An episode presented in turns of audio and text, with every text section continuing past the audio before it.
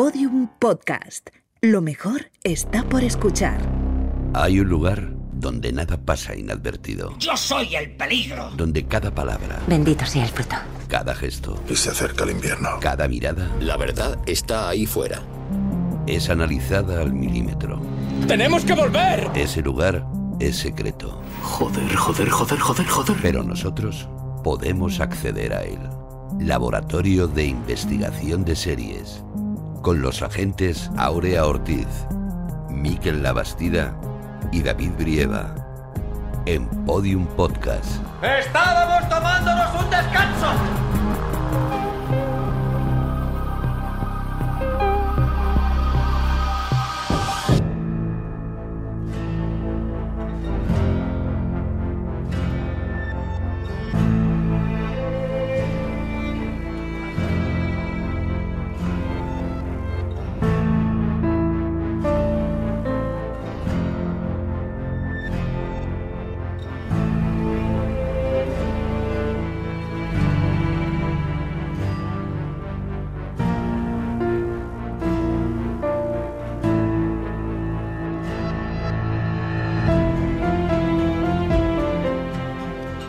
Bienvenidos al Laboratorio de Investigación de Series en el octavo episodio de nuestra duodécima temporada. Este es nuestro último capítulo de la temporada y como colofón hemos preparado un especial para analizar esta nueva era de las series de que estamos viviendo y sobre la que tenemos además muchos interrogantes. Nos preguntamos, ¿se han acabado ya las grandes series de televisión? ¿Acaso nos hemos cansado ya de ellas? Y también, cuáles son las obras y los temas más importantes de esta nueva época. Y para contestar estas y otras preguntas contamos con los mejores agentes del LIS.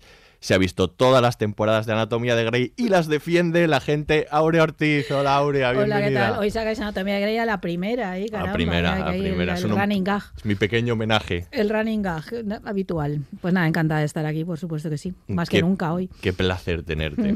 Igualmente.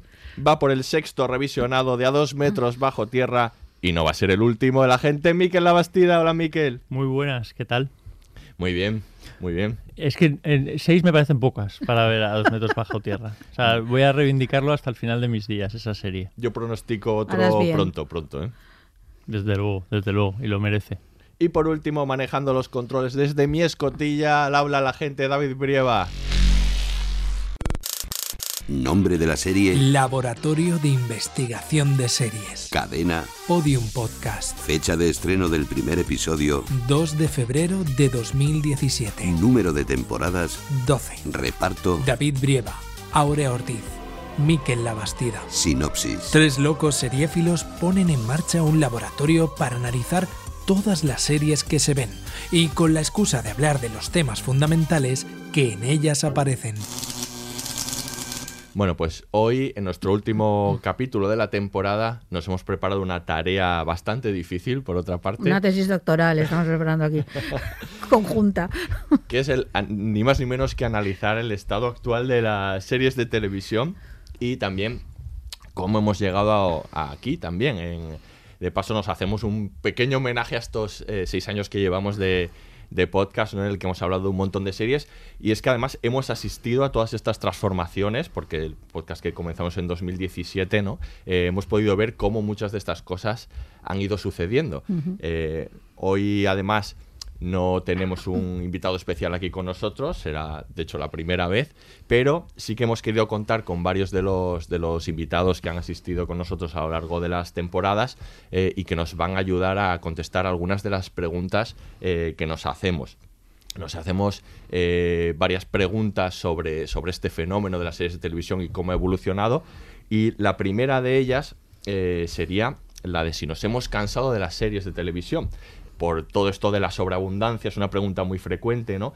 Y para eh, ayudarnos a contestarla, le hemos preguntado a nuestro amigo, el crítico de cine y televisión, Enrique Albero, que estuvo aquí con nosotros hablando en su momento en la sexta temporada de Breaking Bad y hace muy poquito también de, de English. Se lo hemos preguntando a él. ¿Nos hemos cansado ya de las series de televisión? Le escuchamos.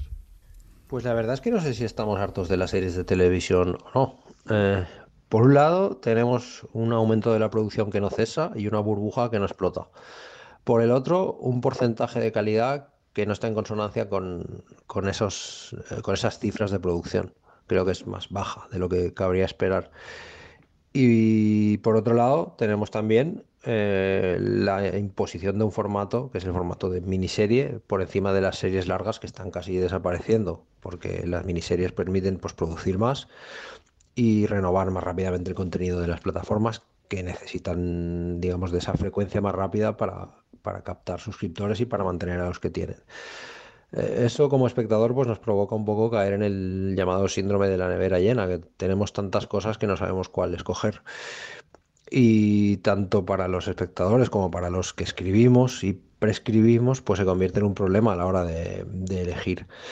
Eh, no sé si terminaremos hartos o no, pero bueno, serán los espectadores los que digan si el modelo funciona o no cuando dejemos de abonarnos o de pagar por plataformas o de consumir según qué, según qué tipo de, series de televisión. Yo de momento no le auguro ningún ningún final próximo al modelo porque lo vienen matando desde hace ya unos cuantos años y no muere nunca. Así que habrá que esperar eh, a ver qué sucede en los próximos años. De momento, eh, mucha cantidad y una calidad muy relativa.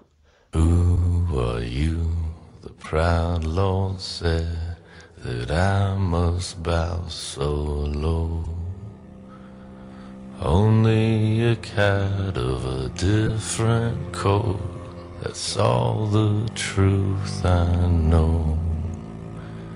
And a coat of gold a coat of red. A lion still has claws. And mine are long and sharp, my lord. As long and sharp as yours. And so he spoke, and so he spoke, that Lord Castamia. But now the rains we bore is hall with no one there to hear. Yes, now the rains we bore is hall, and not a soul to hear.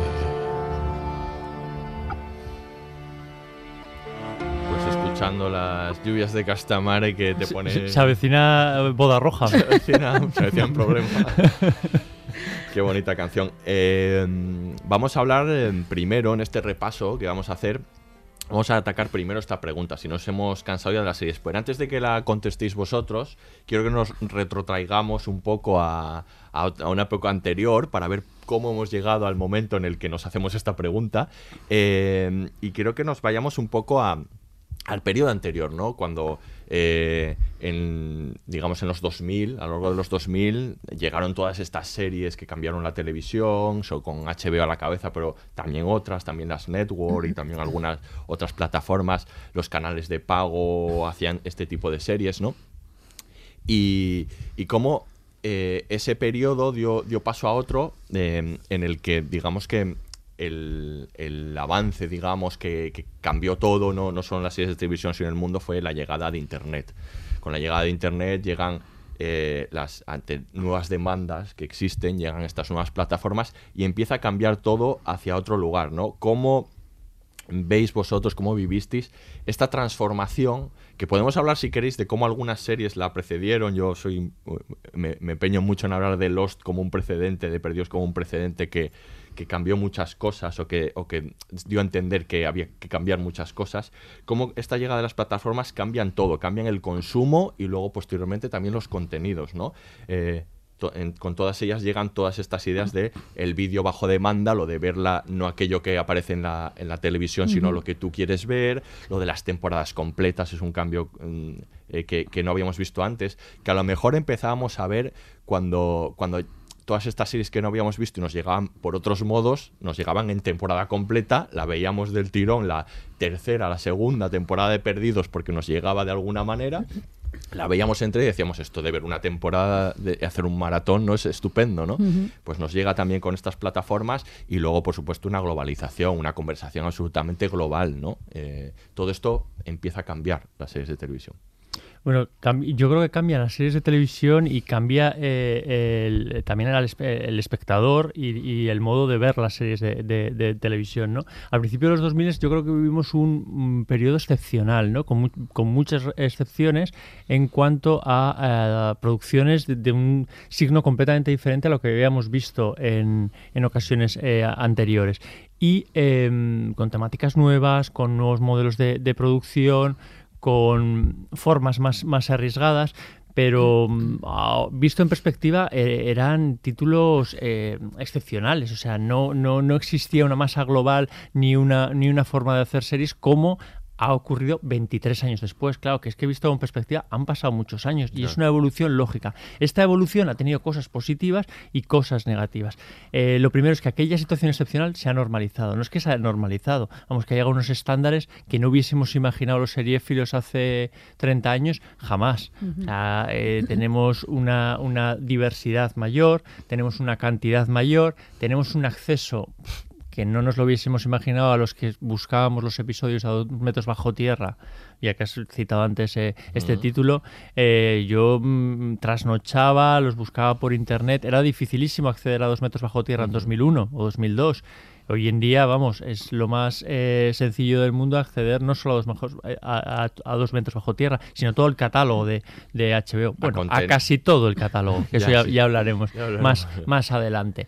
Eh, a títulos que nunca hubieras imaginado, cosas pequeñas, cosas de, ¿no? Que, No pues, lo hubiésemos pues, imaginado jamás. El pensar que íbamos a ir en el autobús y íbamos a poder pensar, ¿cómo me apetece ver Tremé? O me lo pongo en el, mo- en el móvil. Sí, o sea, es sí. que claro, es, es una, es en realidad, si lo piensas, es el sueño del seriéfilo. Ahora, eh, ¿esto ha traído, ha traído eh, cosas negativas? Claro, como todo, no, no, no hay duda. Ha cambiado completamente el, el paradigma y, y la situación, que bueno, es lo que vamos a intentar hablar. Es que ¿no? todo tiene su parte buena y mala, o no sé si partes buenas y malas, es lo que es.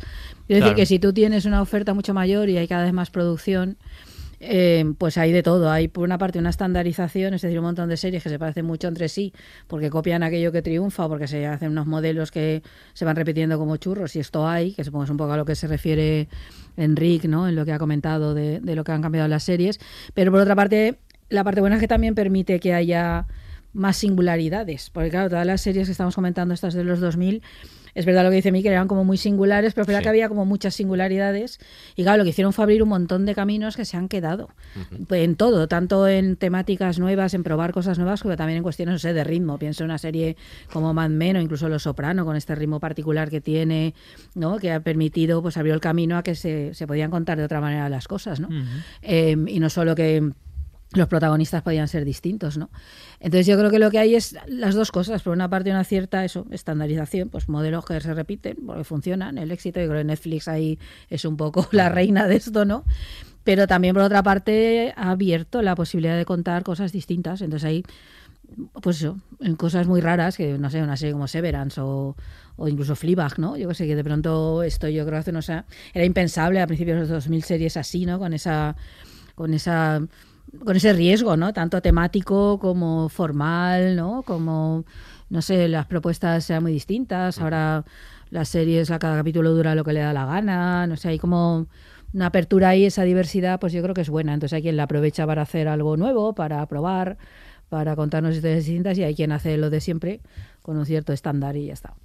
Creo que nuestro nivel de exigencia de todos modos ha subido muchísimo. Eso también. Y que eso también nos hace eh, ser, ser un poco más críticos con Porque la hemos visto muchas y cosas con, ya. Y con, Mm. y con los títulos, pero que si realmente tomamos perspectiva Mm. y nos asomamos a, a nosotros mismos hace 20 años, no nos hubiésemos imaginado esto que tenemos esto que tenemos de- delante. Y creo que a veces hay que, Sí. hay que, hay que pensarlo. Y somos muy críticos también con la cantidad de series, pero no, somos, no hemos sido jamás críticos con la cantidad de, ya sé que lo digo muchas veces, con la De cantidad de, o libros de libros. peli- Es que eh, es que lo se mismo. publican o, o efectivamente películas que, que se estrenan. No entiendo por qué molesta que se estrenen tantas series y no haya pasado esto en otras dis- disciplinas. No, no lo entiendo. Y luego, para que no se enfaden los que siempre dicen que antes del 2000 y de la supuesta edad de oro esta hubo muchas series buenas, sí, Claro. somos muy conscientes. Bueno, muchas series no- buenas. Nosotros ya estábamos allí. Ya estamos ahí, que esto, pues sin duda que sí. Lo que pasa que sí que es verdad que ahí eran aún más singulares. Es decir, que singularidades como Twin Peaks o como Expediente X o como Doctor en Alaska son muy singulares. Eh, es verdad que luego muchas imitaron,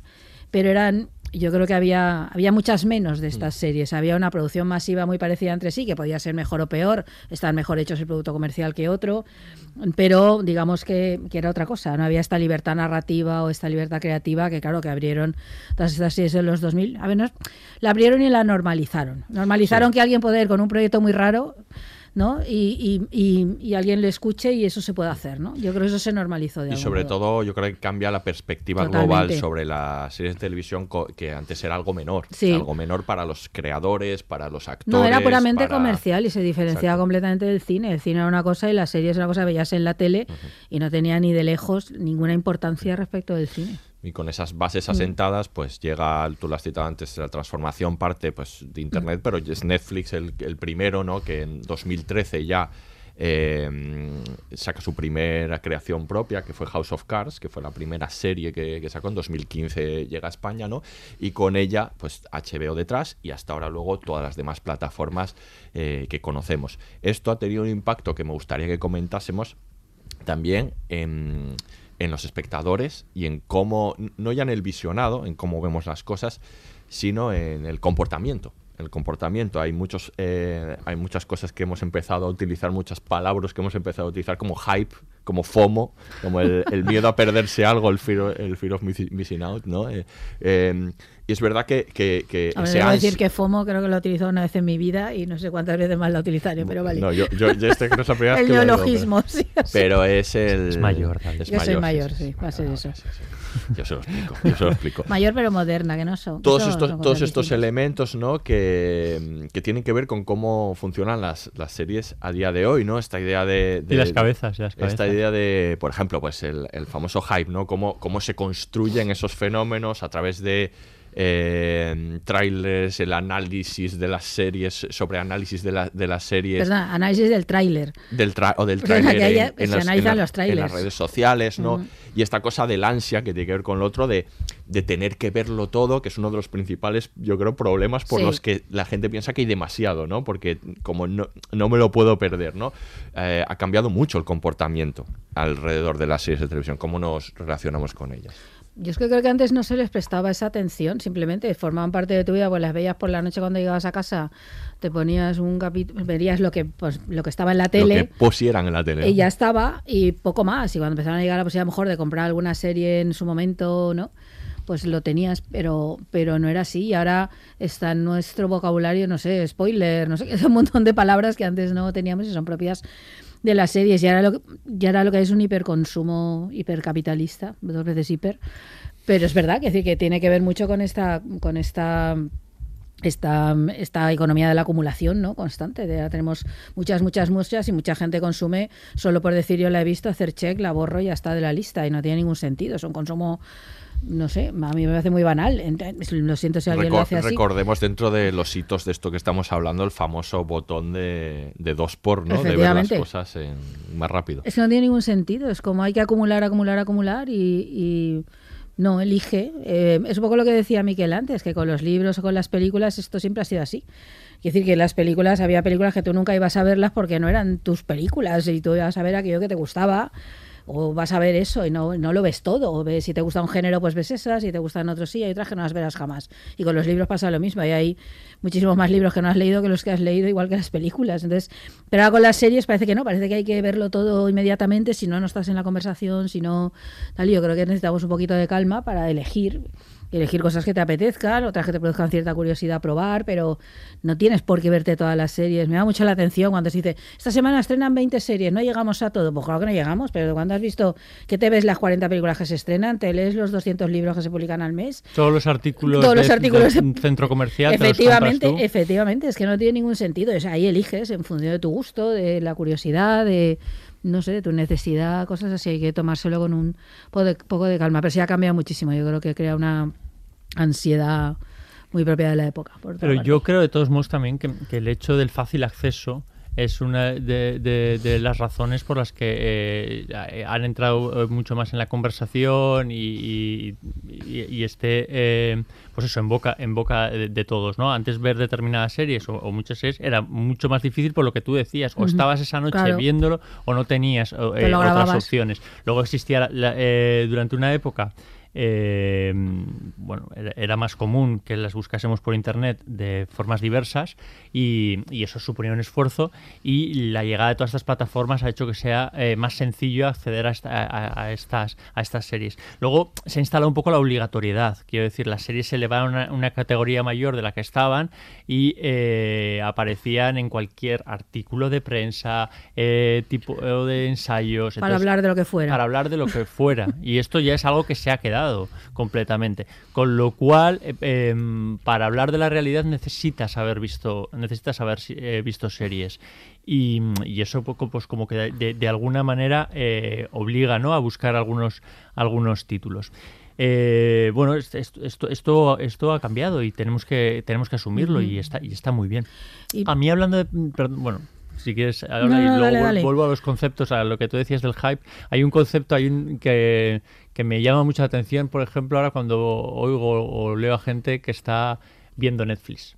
¿Qué haces? Ver Netflix. Sí. O sea, ya, no, o sea, esto es... Como esto ver es- Telecinco. Claro, Es lo mismo. efectivamente. ¿Qué haces? Es- Veo Telecinco. Efectivamente, Esa o es sea, otra, quiero decir, ¿no? es, una, es una cosa, o sea, ya no ves determinadas series, o sea, ves Netflix, da igual lo que me, lo que me estén poniendo, o sea, tengo Netflix y estoy eh, viendo, ni me acuerdo el título que estoy viendo, porque lo que estoy viendo es la plataforma, o sea, cómo la plataforma se ha comido a las propias series. Eso es una cosa que, que me, que me llama mucho la atención de esta nueva situación, ¿no? Hasta dónde hemos, hasta dónde hemos llegado, que eso tiene sus cosas mm, buenas porque se ha normalizado y sus, y sus cosas malas porque creo que las plataformas han comido la autoría de algunos eh, guionistas y, y- y showrunners.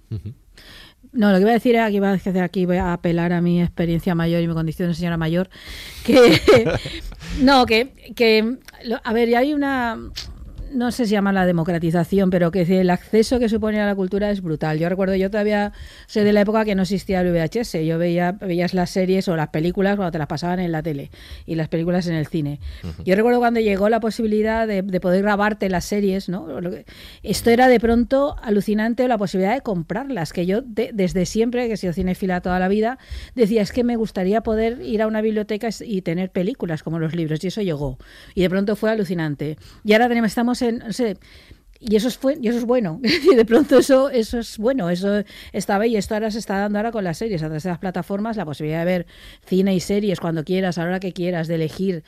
Pues buena parte produce una angustia enorme, la de la nevera llena esta que decía Enrique Albero, la de, Dios mío, tengo tanto que no sé qué ver y además Claro. y acabas a lo mejor viendo una idiotez en vez de una buena peli porque mira, te has parado ahí. Que te lo digan a ti. Pero sí, yo estas veo. Pero objetivamente esto está muy bien. Otra cuestión es que luego hablemos de Mm. el negocio que hay detrás y cómo se comporta cada una y esto es negocio capitalista. Pero ese acceso yo creo que a veces perdemos de vista lo, lo- lo brutal que es y el cambio inmenso que supone Claro. de, una sol- de una única generación prácticamente. Eh, De, de- de Sí, lo que ha supuesto tiempo. No, no, es que es en nada esa posibilidad de te ves la peli o la serie que ponían a las 10 de la noche en la tele y ahora mm, puedes elegir toda la historia del cine, prácticamente casi toda la historia de las series, puedes elegir ver documentales, puedes elegir ver un montón de cosas. Yo creo que eso es bueno, pero claro, tiene pues estos efectos perversos de hay una carrera enorme para conseguir tu atención, tienes te sientes a veces muy saturada, ¿no? Porque hay como una especie de necesidad de estar a la última y si no he visto la última que se ha estrenado me quedo fuera de tal, que es lo que hay que aprender a llevar. Pero bueno, yo creo que también se normalizará y iremos. Esto es que es una fase de cambio muy grande y todavía estamos en ella. Dos, dos cuestiones. Una sobre el efecto sociológico, digamos. Es verdad que, que- que como se ha, eh, se ha convertido en algo habitual en las conversaciones globales, es, claro, todo el mundo, como seres humanos sociables que somos, queremos estar en las conversaciones. ¿no? Entonces, sí que es verdad que tiene ese efecto de, de eh, ansia o de, o, de, o de pensar que, que no estás viendo lo, lo- lo que tienes que ver por aquello de conversar con los demás, bien sean redes sociales o en grupos de amigos. No, por estar en la que sea, clave, ¿no? por no ahí. entender de qué se está Claro, hablando en y- algunos casos. Y claro, y de los temas, ¿no? Y de, y de cómo configura eso las mentalidades de lo, de lo que estamos hablando. Y luego el, el otro elemento es el de la sobreproducción.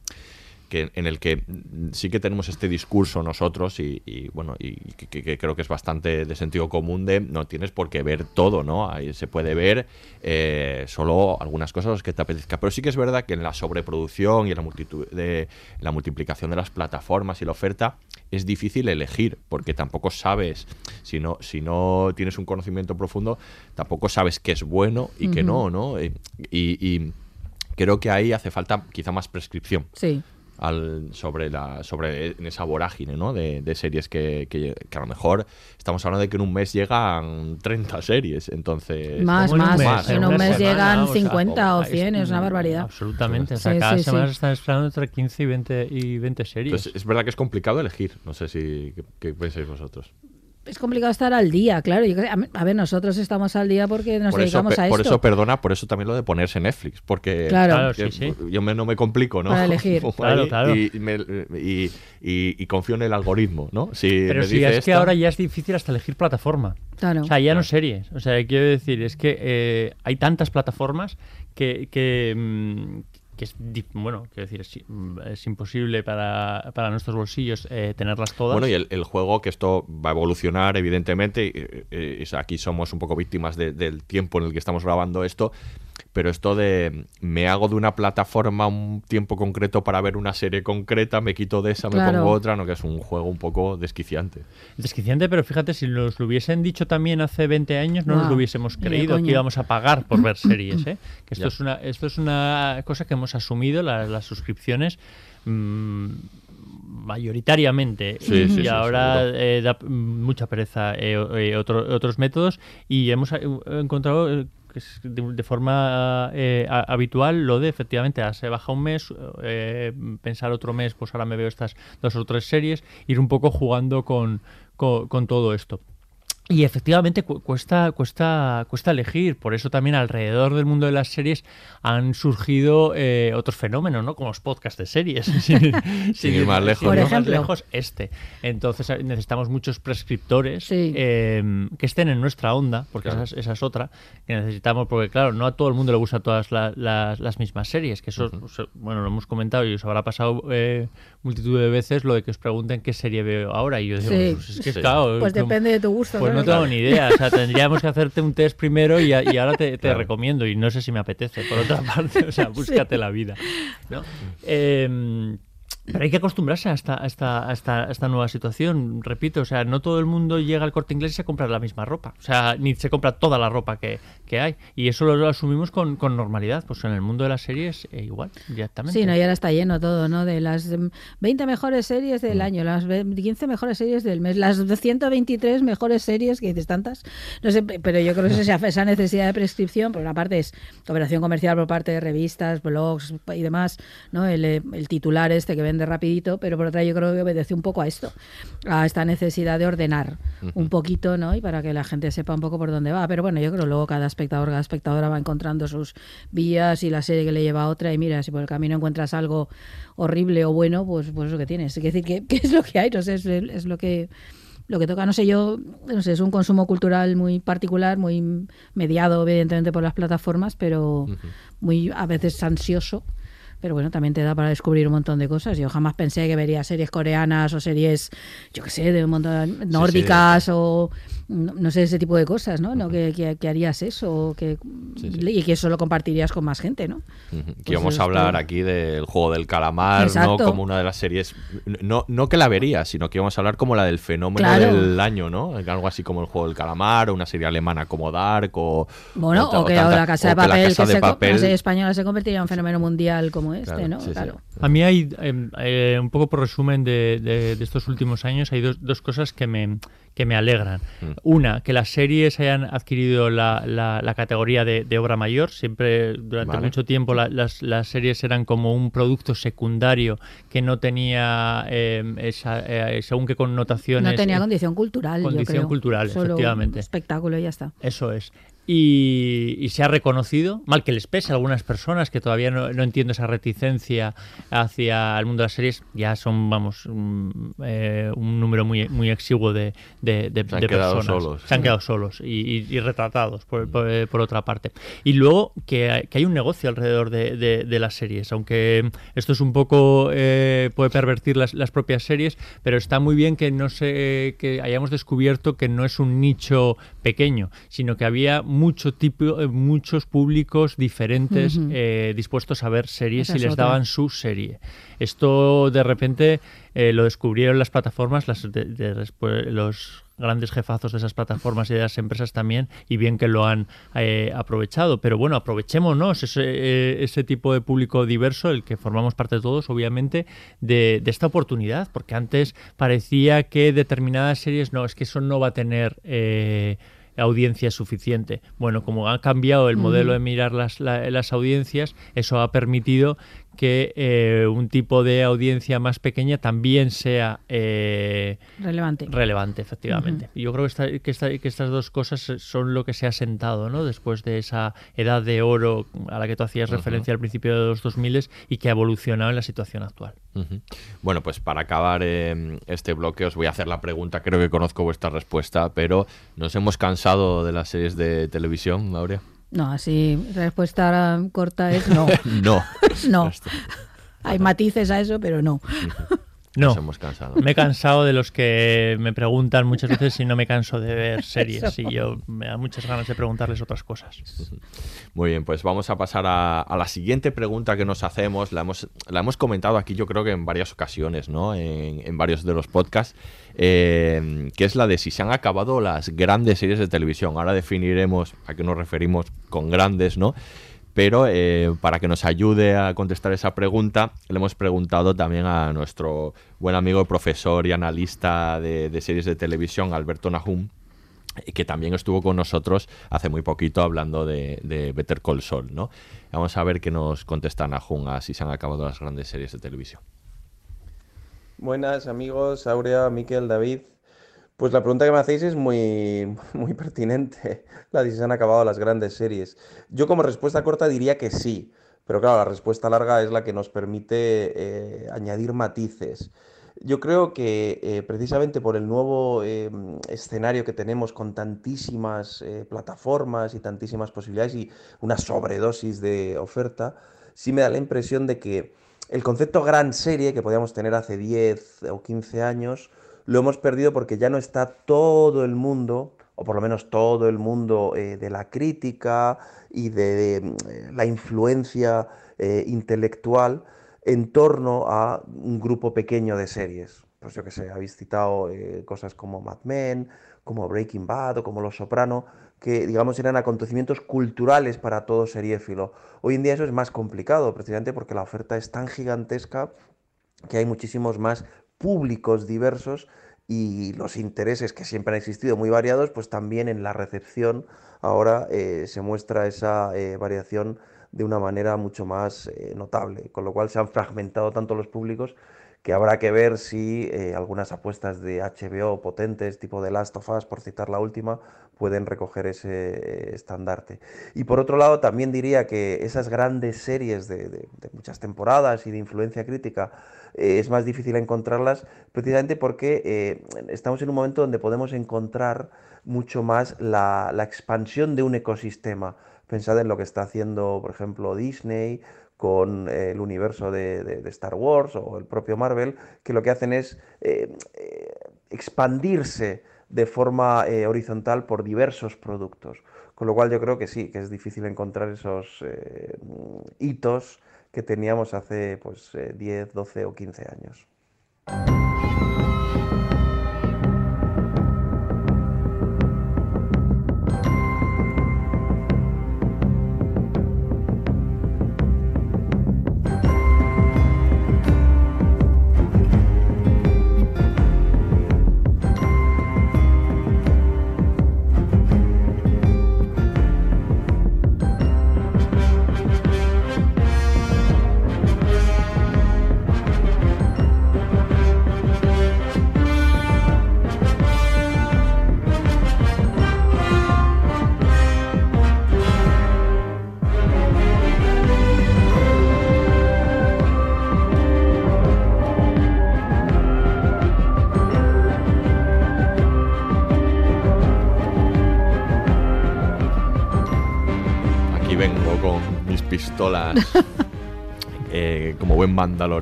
Mis pistolas eh, como buen mandaloriano. ¿Qué eres tú?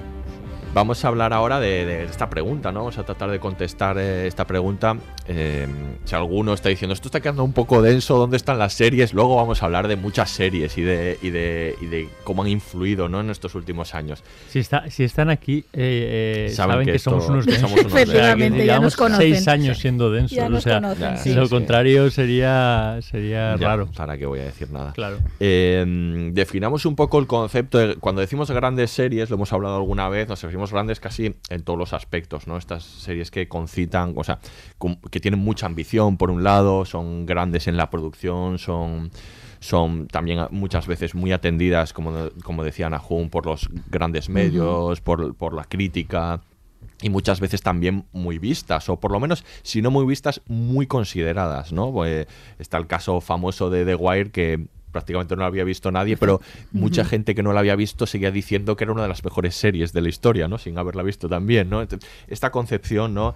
De gran serie. Y nos preguntamos si se han ido, ido acabando un poco por por cosas que hemos comentado antes, de, de- de los procesos que han llevado a, a la transformación en el, en el medio, y que por un lado, eh, pues no lo hemos comentado, pero, pero en este caso, en este, en este proceso sufren también las networks, las, gran- la- las eh, plataformas, las plataformas, no, perdón, las cadenas de lineal, eh, que han ido desapareciendo, han ido desapareciendo esos procedimentales que veíamos, ¿no? Cada vez ha habido menos. Y, y un poco por, por- las fórmulas de, producción ahora, por lo difícil que es hacer más de una temporada, hacer muchas temporadas y sobre todo planificarlas, ¿no? Que llega un gran creador y diga voy a hacer en cinco o seis temporadas, voy a construir todo este universo, ¿no? Eh, esto cada vez se ha ido volviendo más difícil y, estamos ahora mismo, concretamente, ante un panorama de ausencia, ¿no? De alguna manera de estas grandes series. No sé si podemos hablar de que las últimas grandes series que han concitado todo esto de lo que hablábamos, Juego de Tronos, por supuesto, ¿no? Que, que era grande Sí. casi en, en todos los aspectos posibles, en público, en todo, ¿no? Y, y hemos dicho aquí que series como The Crown, ¿no? Que, que está en sus últimas temporadas, eh, Better Call Saul, que ha acabado poco, aunque es verdad que Better Call Saul no es una serie tampoco demasiado vista, pero como que ese... Esta definición de- que hacemos de gran, de gran serie como que, que ha ido desapareciendo. Yo creo que hay alguna que ahora nace con esa intención, La Casa del Dragón, por ejemplo, ¿no? Estoy pensando, o, o El Señor de los Anillos, pero ya veremos. Queda de sí. No pero que son muy pocas, que en realidad yo creo Y que no hay- nacen de la nada. No, efectivamente, y nace, efectivamente, eso, eso iba, que era que son secuelas o efectos secundarios de otras cosas, ¿no? En el Pero cine o en las propias series. Resulta difícil series co- a- hay series que, que- que son exitosas a nivel de público y que hacen varias temporadas, pero no e- es difícil compararlas con un Sopranos, Sí. con un quiero decir, El Señor de los Anillos a lo mejor hace muchas temporadas y con mucho público, pero no creo que vaya a ser una serie que marque y para el recuerdo. No, O que sea, marque es una época, no. Es Eh, complicado igualarla a estas otras de las que estamos hablando. Yo, fíjate, tú has nombrado The Crown, pero yo creo que The Crown tiene una característica que lo hace más serie antológica, por mucho que eh, tenga unos personajes un que, que, que- que continúen, el propio hecho de que se desarrolle en, en temporadas diferentes. en te- cambia los actores. Cambia los actores, Mm. la hace una, una- una excepción. A mí, de las últimas series que me parece que podremos recordar de la misma manera que estamos recordando Los Soprano o Mad Men es Succession. Sí. ¿no? Yo creo que sí que es una gran serie de varias temporadas de desarrollo de personajes y de avance de, de- de- de las tramas. Eh, pero me parece una excepción. No, no, no, no existen muchos, muchos casos, eh, muchos casos eh, similares. Eh, mm, claro, es que aquí tiene mucho que ver con que ha cambiado el consumo, pero ha cambiado el consumo de todo, no solo de las series, también de los artículos de prensa, de las propias películas, de nuestra, nuestra atención, el hecho de, de la aparición de redes sociales, de sobre todo de elementos que nos distraen del elemento de la, el- la visión del elemento principal, ¿no? Ahora necesitamos consumirlo todo mucho más rápido. Eh, nos cansamos mucho antes de, de- de todo, con lo cual es más difícil que se repitan fenómenos como eh, esas series de los principios de los 2000 que em, se tomaban mucho más tiempo para presentar los personajes, que tenían un ritmo más pausado eh, y que apelaban sobre todo a la paciencia del espectador. Somos espectadores menos pacientes, nos cuesta Mucho más esperar para que nos cuenten nos cuenten cosas. Y luego encima es que mm, tenemos capacidad de ser más infieles. Antes había menos diversidad de, de- de productos y entonces era más difícil ser infiel. Ahora tenemos una sobreoferta como para olvidarnos rápidamente de Sí. ese amor y ir rápidamente a buscar otro.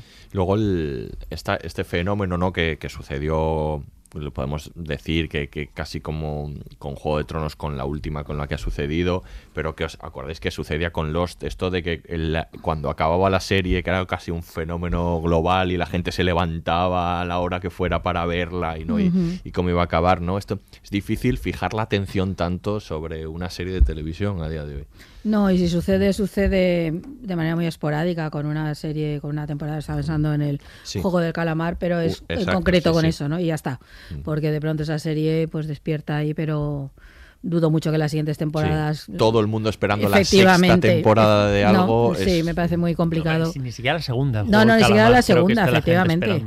Efectivamente, yo creo que da un poco igual, o con la casa de papel se produjo en cierta medida, ¿no? Cuando Mm. entró en Netflix y esto, pero, pero todo así muy a trancas y barrancas, ¿no? Entonces yo, sí, no sé, yo creo que eso, que es lo que ha dicho a mí, que tenemos ahí nuestra atención muy diversificada, eh, le puedes ser infiel, puedes compartir tu serie con otros y, y yo creo que como, aunque hay series muy ambiciosas, como has dicho, Succession, ambiciosas en el mejor sentido de la palabra, es decir, de, de crear un mundo, de crear un, su propio ritmo, de contar la historia a su forma, ¿no? Y de, y de ofrecerte algo un poco distinto, ¿no? Es verdad que, que les cuesta luego continuar, no sé. O estaba pensando en el cuento de la criada, que a lo mejor tal vez eh, alguien la añadiría en ese concepto de grandes series, nosotros no, porque nos gustó la primera temporada, nosotros Yo nos parecieron no, no terribles. creo que a nivel de crítica sea Claro, una serie no, que esté pero ya ahí, no tiene ya ese- nuestra opinión. No, pero además ya no tiene ese efecto. La primera temporada tuvo un efecto brutal. La primera temporada, bueno, y su iconografía, se utilizan las manifestaciones, la ves por todas partes y sigue estando.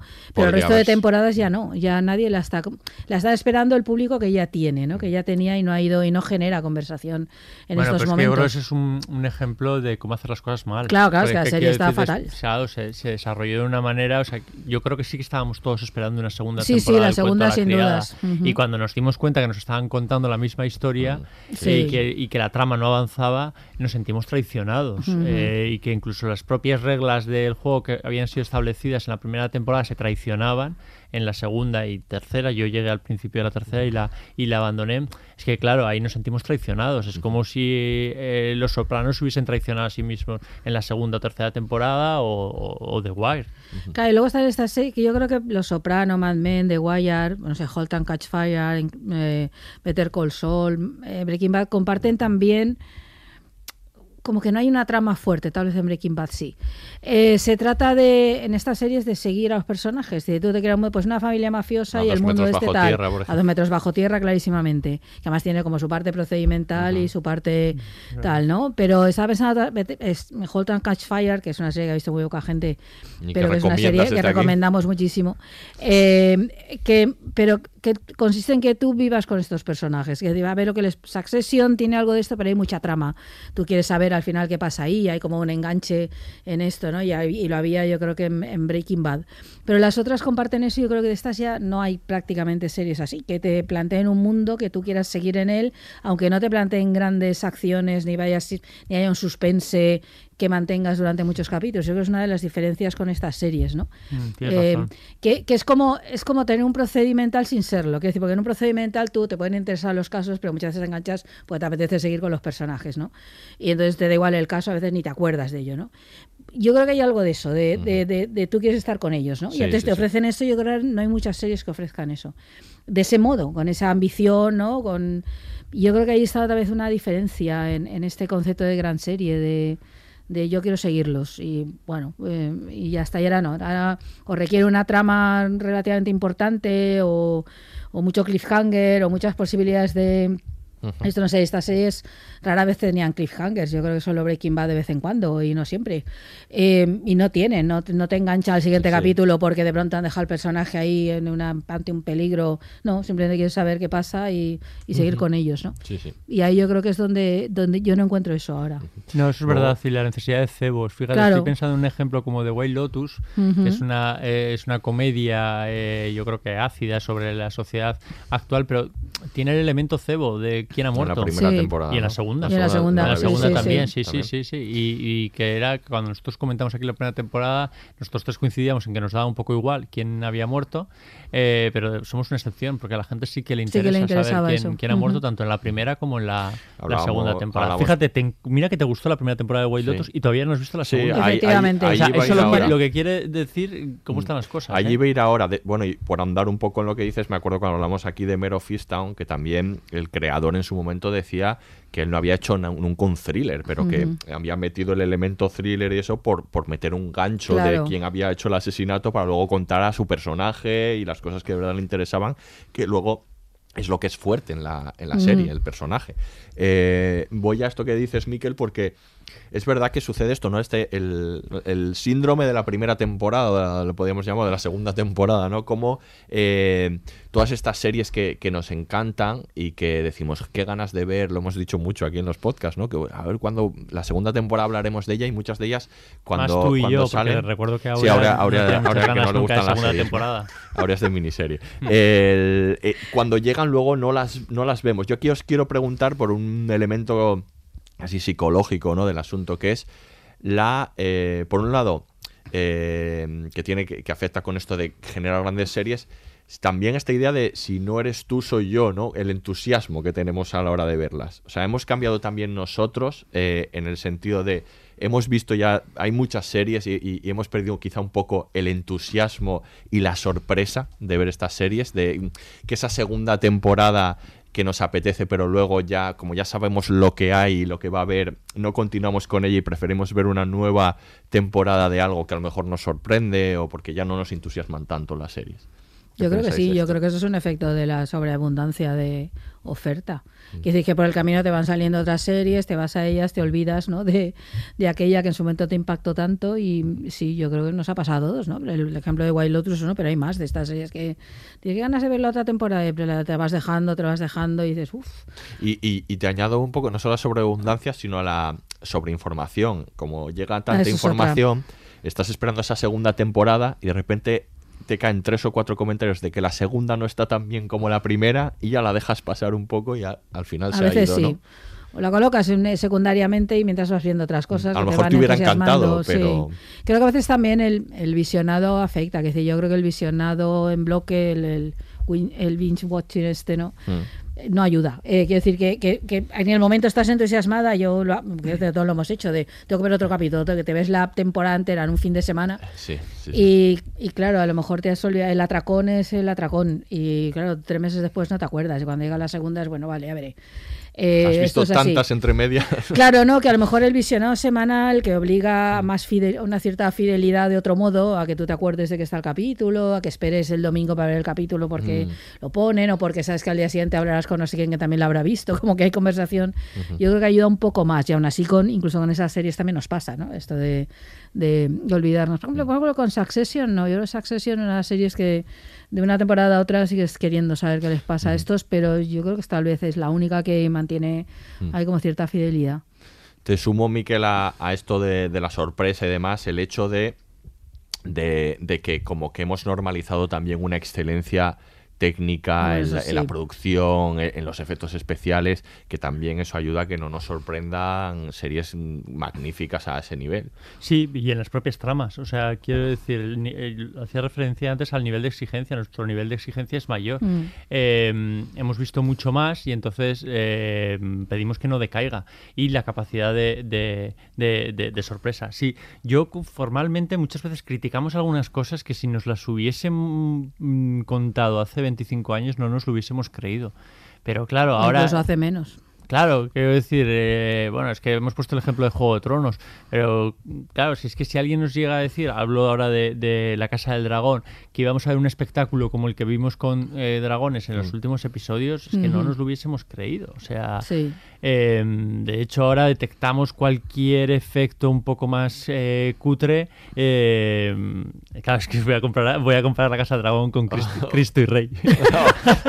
que es Por- una cosa tremenda, favor, claro, pero quiero decir, adelante. el otro día estaba con los dragones y estaba viendo los elefantes en esta serie de, de Ángel Cristo y Bárbara Rey y decía, "Pf, claro, es que yo hoy en día soy un espectador mucho más avezado y no me puedes presentar esto porque Claro. yo ya he visto mucho. Entonces, claro, y eso nos hace eh, alejarnos rápidamente de, de- de- de algunas producciones y luego ese temor también un poco a la decepción. De, "Te- tengo tan buen recuerdo que es que igual ya no necesito más, que yo creo que es un poco la explicación de por qué tú, no, tú Aurea Ortiz, no Yo- quieres nuevas temporadas, porque hay algunas que te han gustado tanto la primera que es Sí. como, ay, no me alarguéis esto, que es que mm, a lo mejor me, me- me- Sí.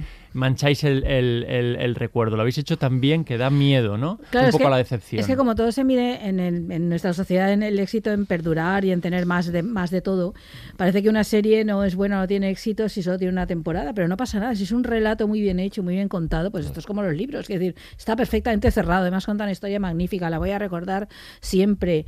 Eh, ya está. A ver, que luego no pasa nada, y luego hay series que ves la segunda y dices, coño, qué bien, me, me- me- alegro de haberme equivocado, ¿no? Pero es verdad que hay algo de esto, y sobre todo yo creo que hay otra cosa que creo es el elemento sorpresa, porque claro, en esto que estábamos hablando, en el hecho de que las series ofrecen cosas distintas y que afortunadamente se han abierto mucho narrativamente y, y también estéticamente, es verdad que de pronto llega alguna serie y dices, qué sorpresa esta serie, que, que a ver, ¿no? Que, que diferente. Eh, y claro, en la segunda ya no hay elemento sorpresa, ¿no? Y yo creo que a veces eso actúa muy en contra también, que es lo que hace que empiezas a lo mejor a ver la temporada o si no empiezas a verla porque por lo que has visto dices, uff, es que este elemento sorpresa que era esencial a lo mejor para que yo disfrutara esa serie ya no está, ¿no? Eh, y esto yo creo que pasa con algunas también y que ahí perdemos no sé, ahí se pierde la, esa, esa fidelidad. Pero a mí no me. A ver, no pasa nada porque una serie tenga una temporada que haya sido un éxito y, y alguien decida no continuarla. Es que, es que está tan bien contada, no sé, si me has dejado. Has creado un mundo estupendo, perfecto, lo has acabado muy bien y me va a quedar conmigo para siempre, ¿no? Pues ya está. Es difícil crear mundos que te dejen con ganas de, de más. en Claro la que es sociedad difícil. actual. Hemos dicho de todos modos Succession, pero hay algunos otros eh, ejemplos. Estoy pensando, por ejemplo, en Stranger- Stranger Things. Sí. O sea, que eso Claro. sí que ha conseguido, Sí, por sí, ejemplo, crear un mundo y una serie de personajes con una masa de público grande que tiene ganas de continuar, eh, Sí, aunque sí. eh, que sea un est- estirar, porque yo creo que ahí sí que han estirado. No estaba previsto Sí, sí, eh, hacer una serie con tantas eh, temporadas, pero han conseguido crear un mundo lo suficientemente atractivo como para que esa masa de público eh, esté esperando eh, nuevas eh, entregas. Y mantener una calidad en las temporadas para ese público que eh, hace que quieran seguir viendo y, y que, y que estén todavía esperando la última temporada. Totalmente. Y eh, em, en otro grado no tiene nada que ver, pero creo que también lo, consi- lo consiguió The Good Fight, Hmm. ¿no? Que creo que consiguió unos personajes, principalmente Claro. una protagonista hiperpotente, como para alimentar varias temporadas y que eh, esa- ese, ese público que era muchísimo más reducido del de, que el de Stranger Things tuviese ganas de, de continuar eh, Sí, ese es un y un buen reducto de, de Mm. las network, o sea, de las últimas Sí, grandes series muy que salen de arriesgada. la network premiadas y Y muy arriesgada, muy arriesgada políticamente, narrativamente, incluso formalmente. Y, y ha sabido acabar, ¿eh? Han acabado y yo creo que han hecho bien. y ya está, se acabó el ciclo, ¿no? Bueno, Digamos, pero ahora ¿cuántas temporadas tiene Sí. Good Fight? Seis. Seis. o sea, sí, no, no, está muy pocas, bien. ¿eh? es que está, está genial, vamos, eso no, no cabe duda, ¿no? Entonces, no sé, es- está muy bien. Decías lo de la lo de lo de cerrar ¿no? las miniseries, eh, pero es verdad que a nivel comercial es muy tentador, es muy claro. goloso y entonces pasemos al, al, al otro reverso. Es verdad si acaban, si se acaban, que esto puede ser cíclico y, y puede cambiar mucho, pero si se acaban esas grandes series de muchas temporadas. Eh, no es que no existan las grandes series, pero sí de una temporada. Las famosas, el auge ¿no? de las miniseries. Estamos viviéndolo de- Sí. desde hace unos años todavía, eh, cómo, cómo las miniseries eh, se han, se han comido todo el pastel, ¿no? Un poco también por cómo funciona eh, el- es- la atención ¿no? sobre esa temporada que son fogonazos, ¿no? Que, que de repente solo se habla de ella durante una semana, luego sabemos que a lo mejor desaparece y ya no se vuelve a hablar más, pero, pero las miniseries son casi lo, podemos hablar de lo más interesante a nivel creativo que hemos tenido en los últimos años. Tenemos grandes, grandes miniseries ¿no? que han funcionado muy bien. Ujú. Hemos aquí, hablado aquí de, de muchísimas de ellas, como Heridas Abiertas, por Sí. ejemplo, una gran miniserie. Ha habido fenómenos de series que igual no alcanzan ese grado de excelencia, pero que se convierte en un fenómeno como Gambito de Dama, Sí. que en su momento, acordaos en la pandemia, Estábamos todos Es que encerrados. estábamos nos todos pilló en un encerrados momento, sí. y fue un fenómeno Sí. tremendo. Y luego, lo como hemos hablado antes en, El cuento de la criada, esa miniserie tramposa, ¿no? Esa miniserie que tiene tanto éxito, que es una miniserie muy cerradita y que tiene tanto éxito que se extiende por una segunda temporada. Pasó con Big Little Lies, pasó con El cuento de la criada, pasó con, con bastantes de ellas, ¿no? Sí, bueno, es que no sé, eso que eso permite eso que os decía, lo de contar una historia.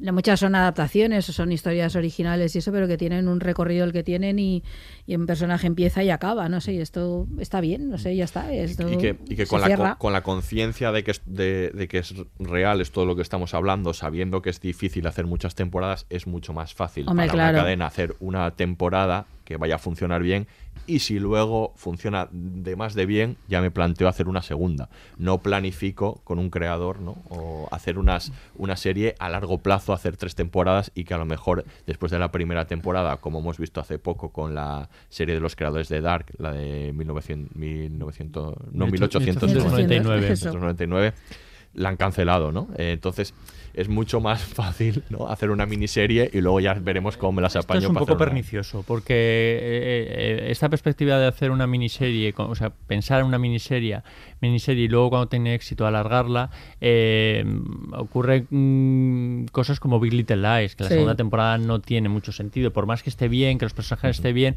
pero se nota que es una historia que ya estaba cerrada y que sobre todo a los personajes no se les ha dado la profundidad suficiente como para seguir explorando de ellos, ni se ha creado un marco, como el que estaba hablando antes Aurea, tú creas un, un marco y, y toda una eh, mm, serie de reglas en torno a esos pe- personajes, en torno a los soprano, en torno a, a- Um, a la funeraria de dos metros bajo tierra. Eso no pasaba en el mundo de Big Little Lies. Por eso la segunda temporada es un poco descafeinada y no hay opción a que haya una Recordemos también por 13 razones en su momento. Otra. Pero es que eso era, claro. pero son series que, como pasaba con el cuento de la criada, son series que, como ya han contado todo lo que tenían que contar, toda la idea, lo que hacen en la segunda es repetir en- repetir lo mismo Claro. en bucle, ¿no? Hacer Pero yo disiento lo del cuento de la criada. Yo creo que el cuento de la criada podría haber tenido una, una continuación eh, acuerdo, eh, sí, sí. mejor. O sea, Sí, yo creo que es verdad que el cuento de la criada De estaba, hecho, la estaba escribió, basada, la escribió Margaret Atwood Claro. y se llama Los Mm. Testamentos. estaba basada en un libro que es verdad que se lo habían agotado en la, en la primera temporada, excepto un tramo final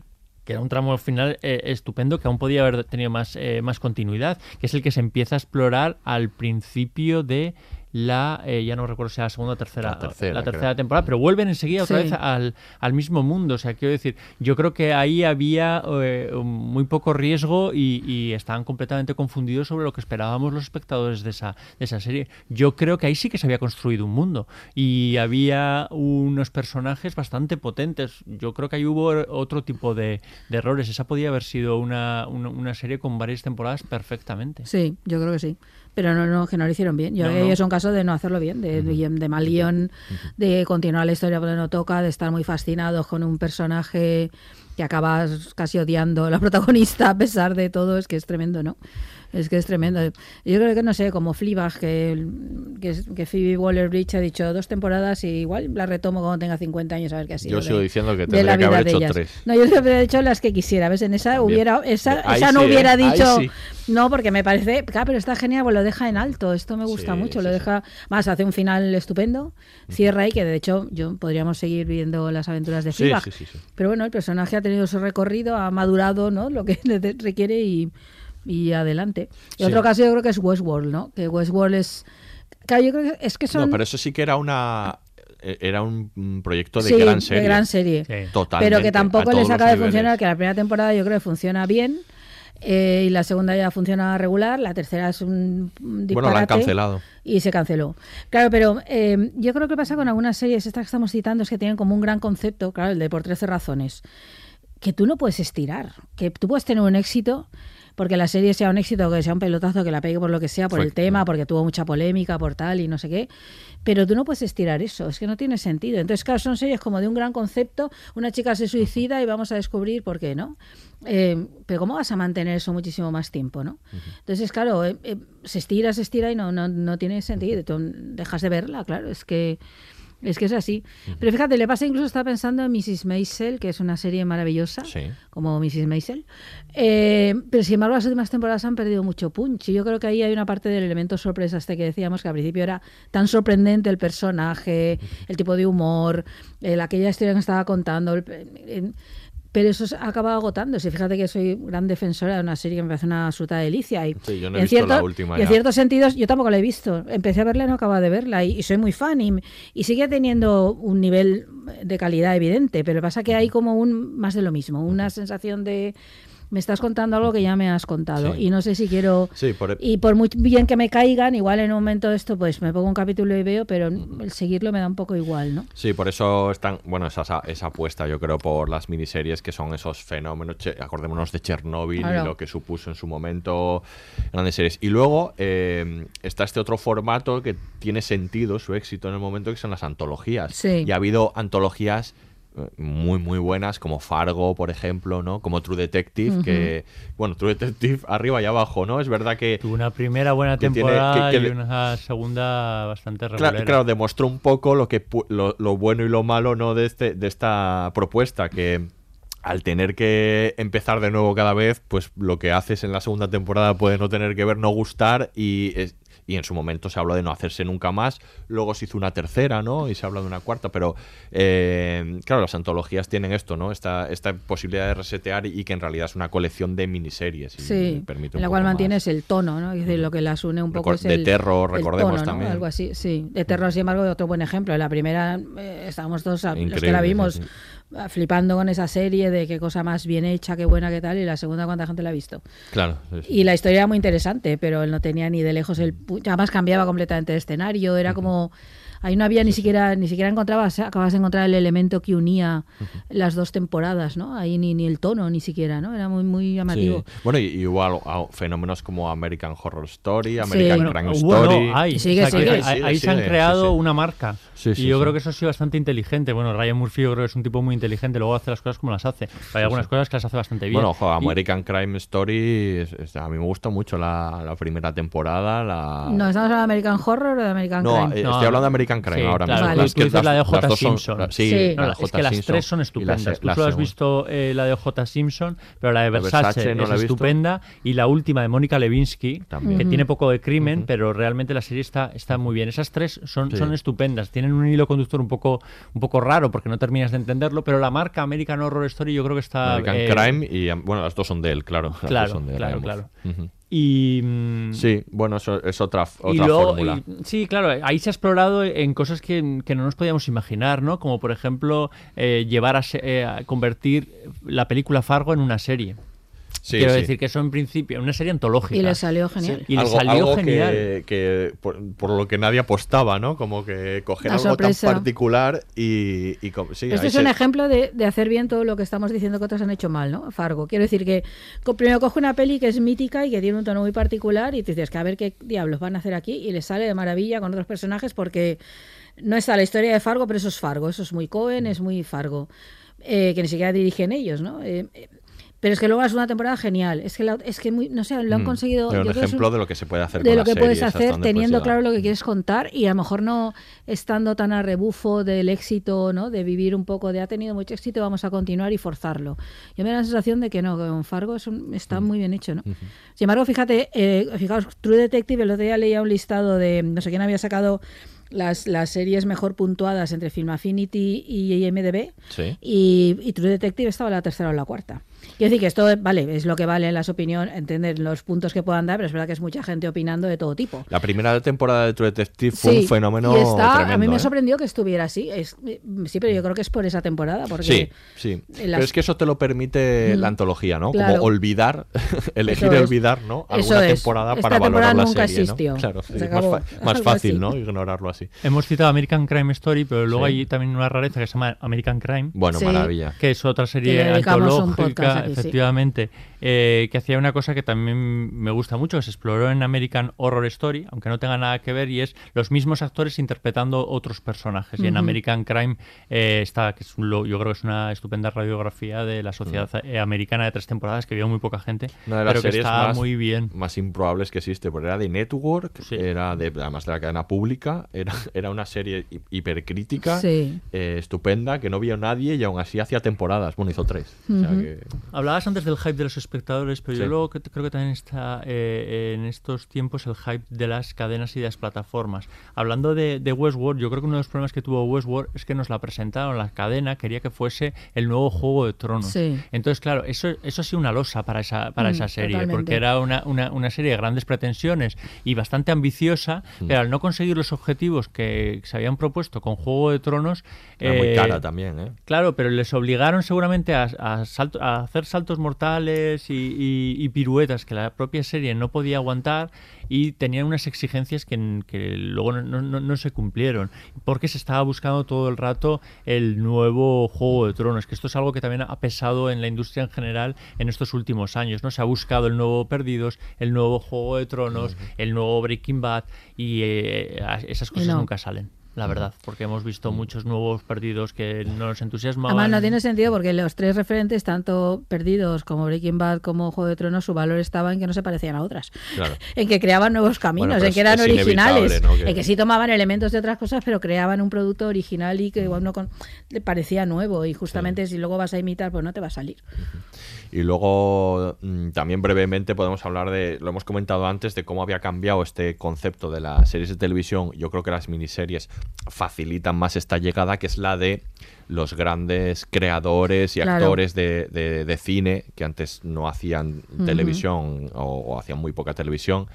Y ahora sí es más fácil, claro, una miniserie es más, es más fácil comprometerse por una miniserie solo, ¿no? Y de hecho muchas veces son productores, los propios intérpretes, porque Claro. les apetece llevar esa... Y tenemos grandes creadores sí. que o bien han hecho una temporada o bien han estado de alguna manera implicados, ¿no? Que, que gente como Scorsese, gente como, como Fincher, como Eddie Fincher. Hace poco hemos hablado de la nueva serie de Asayas, Woody Allen haciendo una serie, ¿no? Que- Bueno, una serie mal. Bueno, Haciendo, sí, hizo haciendo una película algo- que dividió en capítulos. Efectivamente. Una serie, una serie mal. David Fincher, sin embargo, sí que Joder, creo que ha hecho encontró Mindhunter, en el qué maravilla, formato, qué pena que no siguiera esta, sí. Cosas que estaban muy y bien. muchos actores también de, de Bueno, grandísimos. claro. Julia Roberts, por Sí. ejemplo. Julia Bueno, Roberts George Clooney, yo creo que han serie estado. minoritaria, misma Julia Roberts, Sí, ¿no? Sí, pero yo creo que el mundo de las series, lo que hablábamos antes, permite esto. Como hay tanta diversidad, pues permite que una actriz o un actor haga algo que le apetece porque le apetece y que sea incluso un reto y que se plantee hacer una historia que no puede contar en cine, porque yo creo que en el cine comercial en Hollywood, eh, sobre todo en el caso de Hollywood, que es el que hablamos principalmente,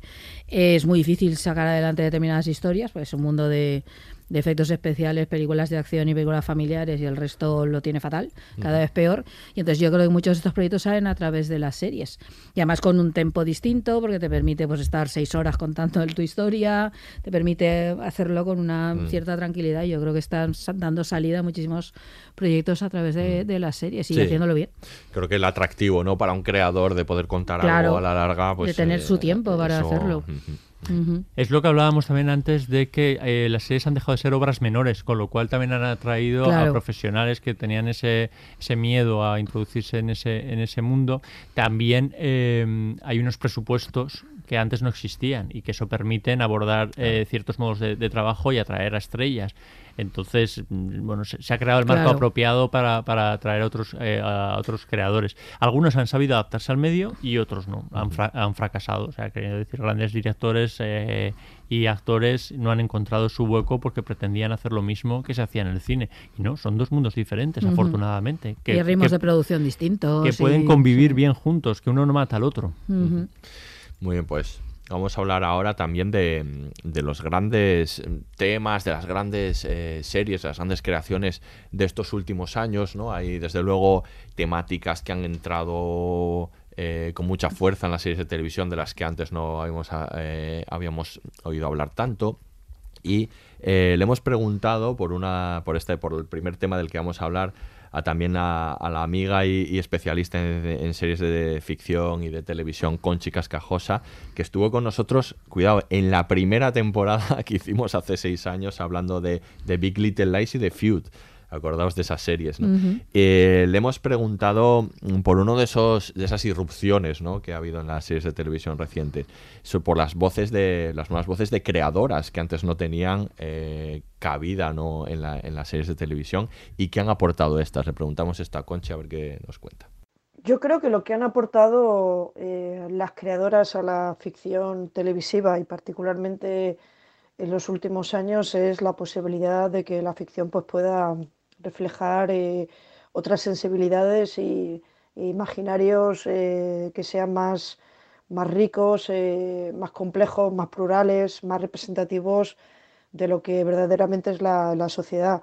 Estoy pensando, por ejemplo, en el caso de Reino Unido con Philly Waller-Bridge, que a través de Fleabag hace una indagación en, el tema de la culpa, pero, pero al comienzo de la serie también en el, en el ámbito que se, ha, que se ha representado mucho menos, no solamente en series de televisión, sino también en el cine, de la, de la sexualidad femenina, ¿no? de la, la sexualidad vi, eh, vista por, por las mujeres. ¿no?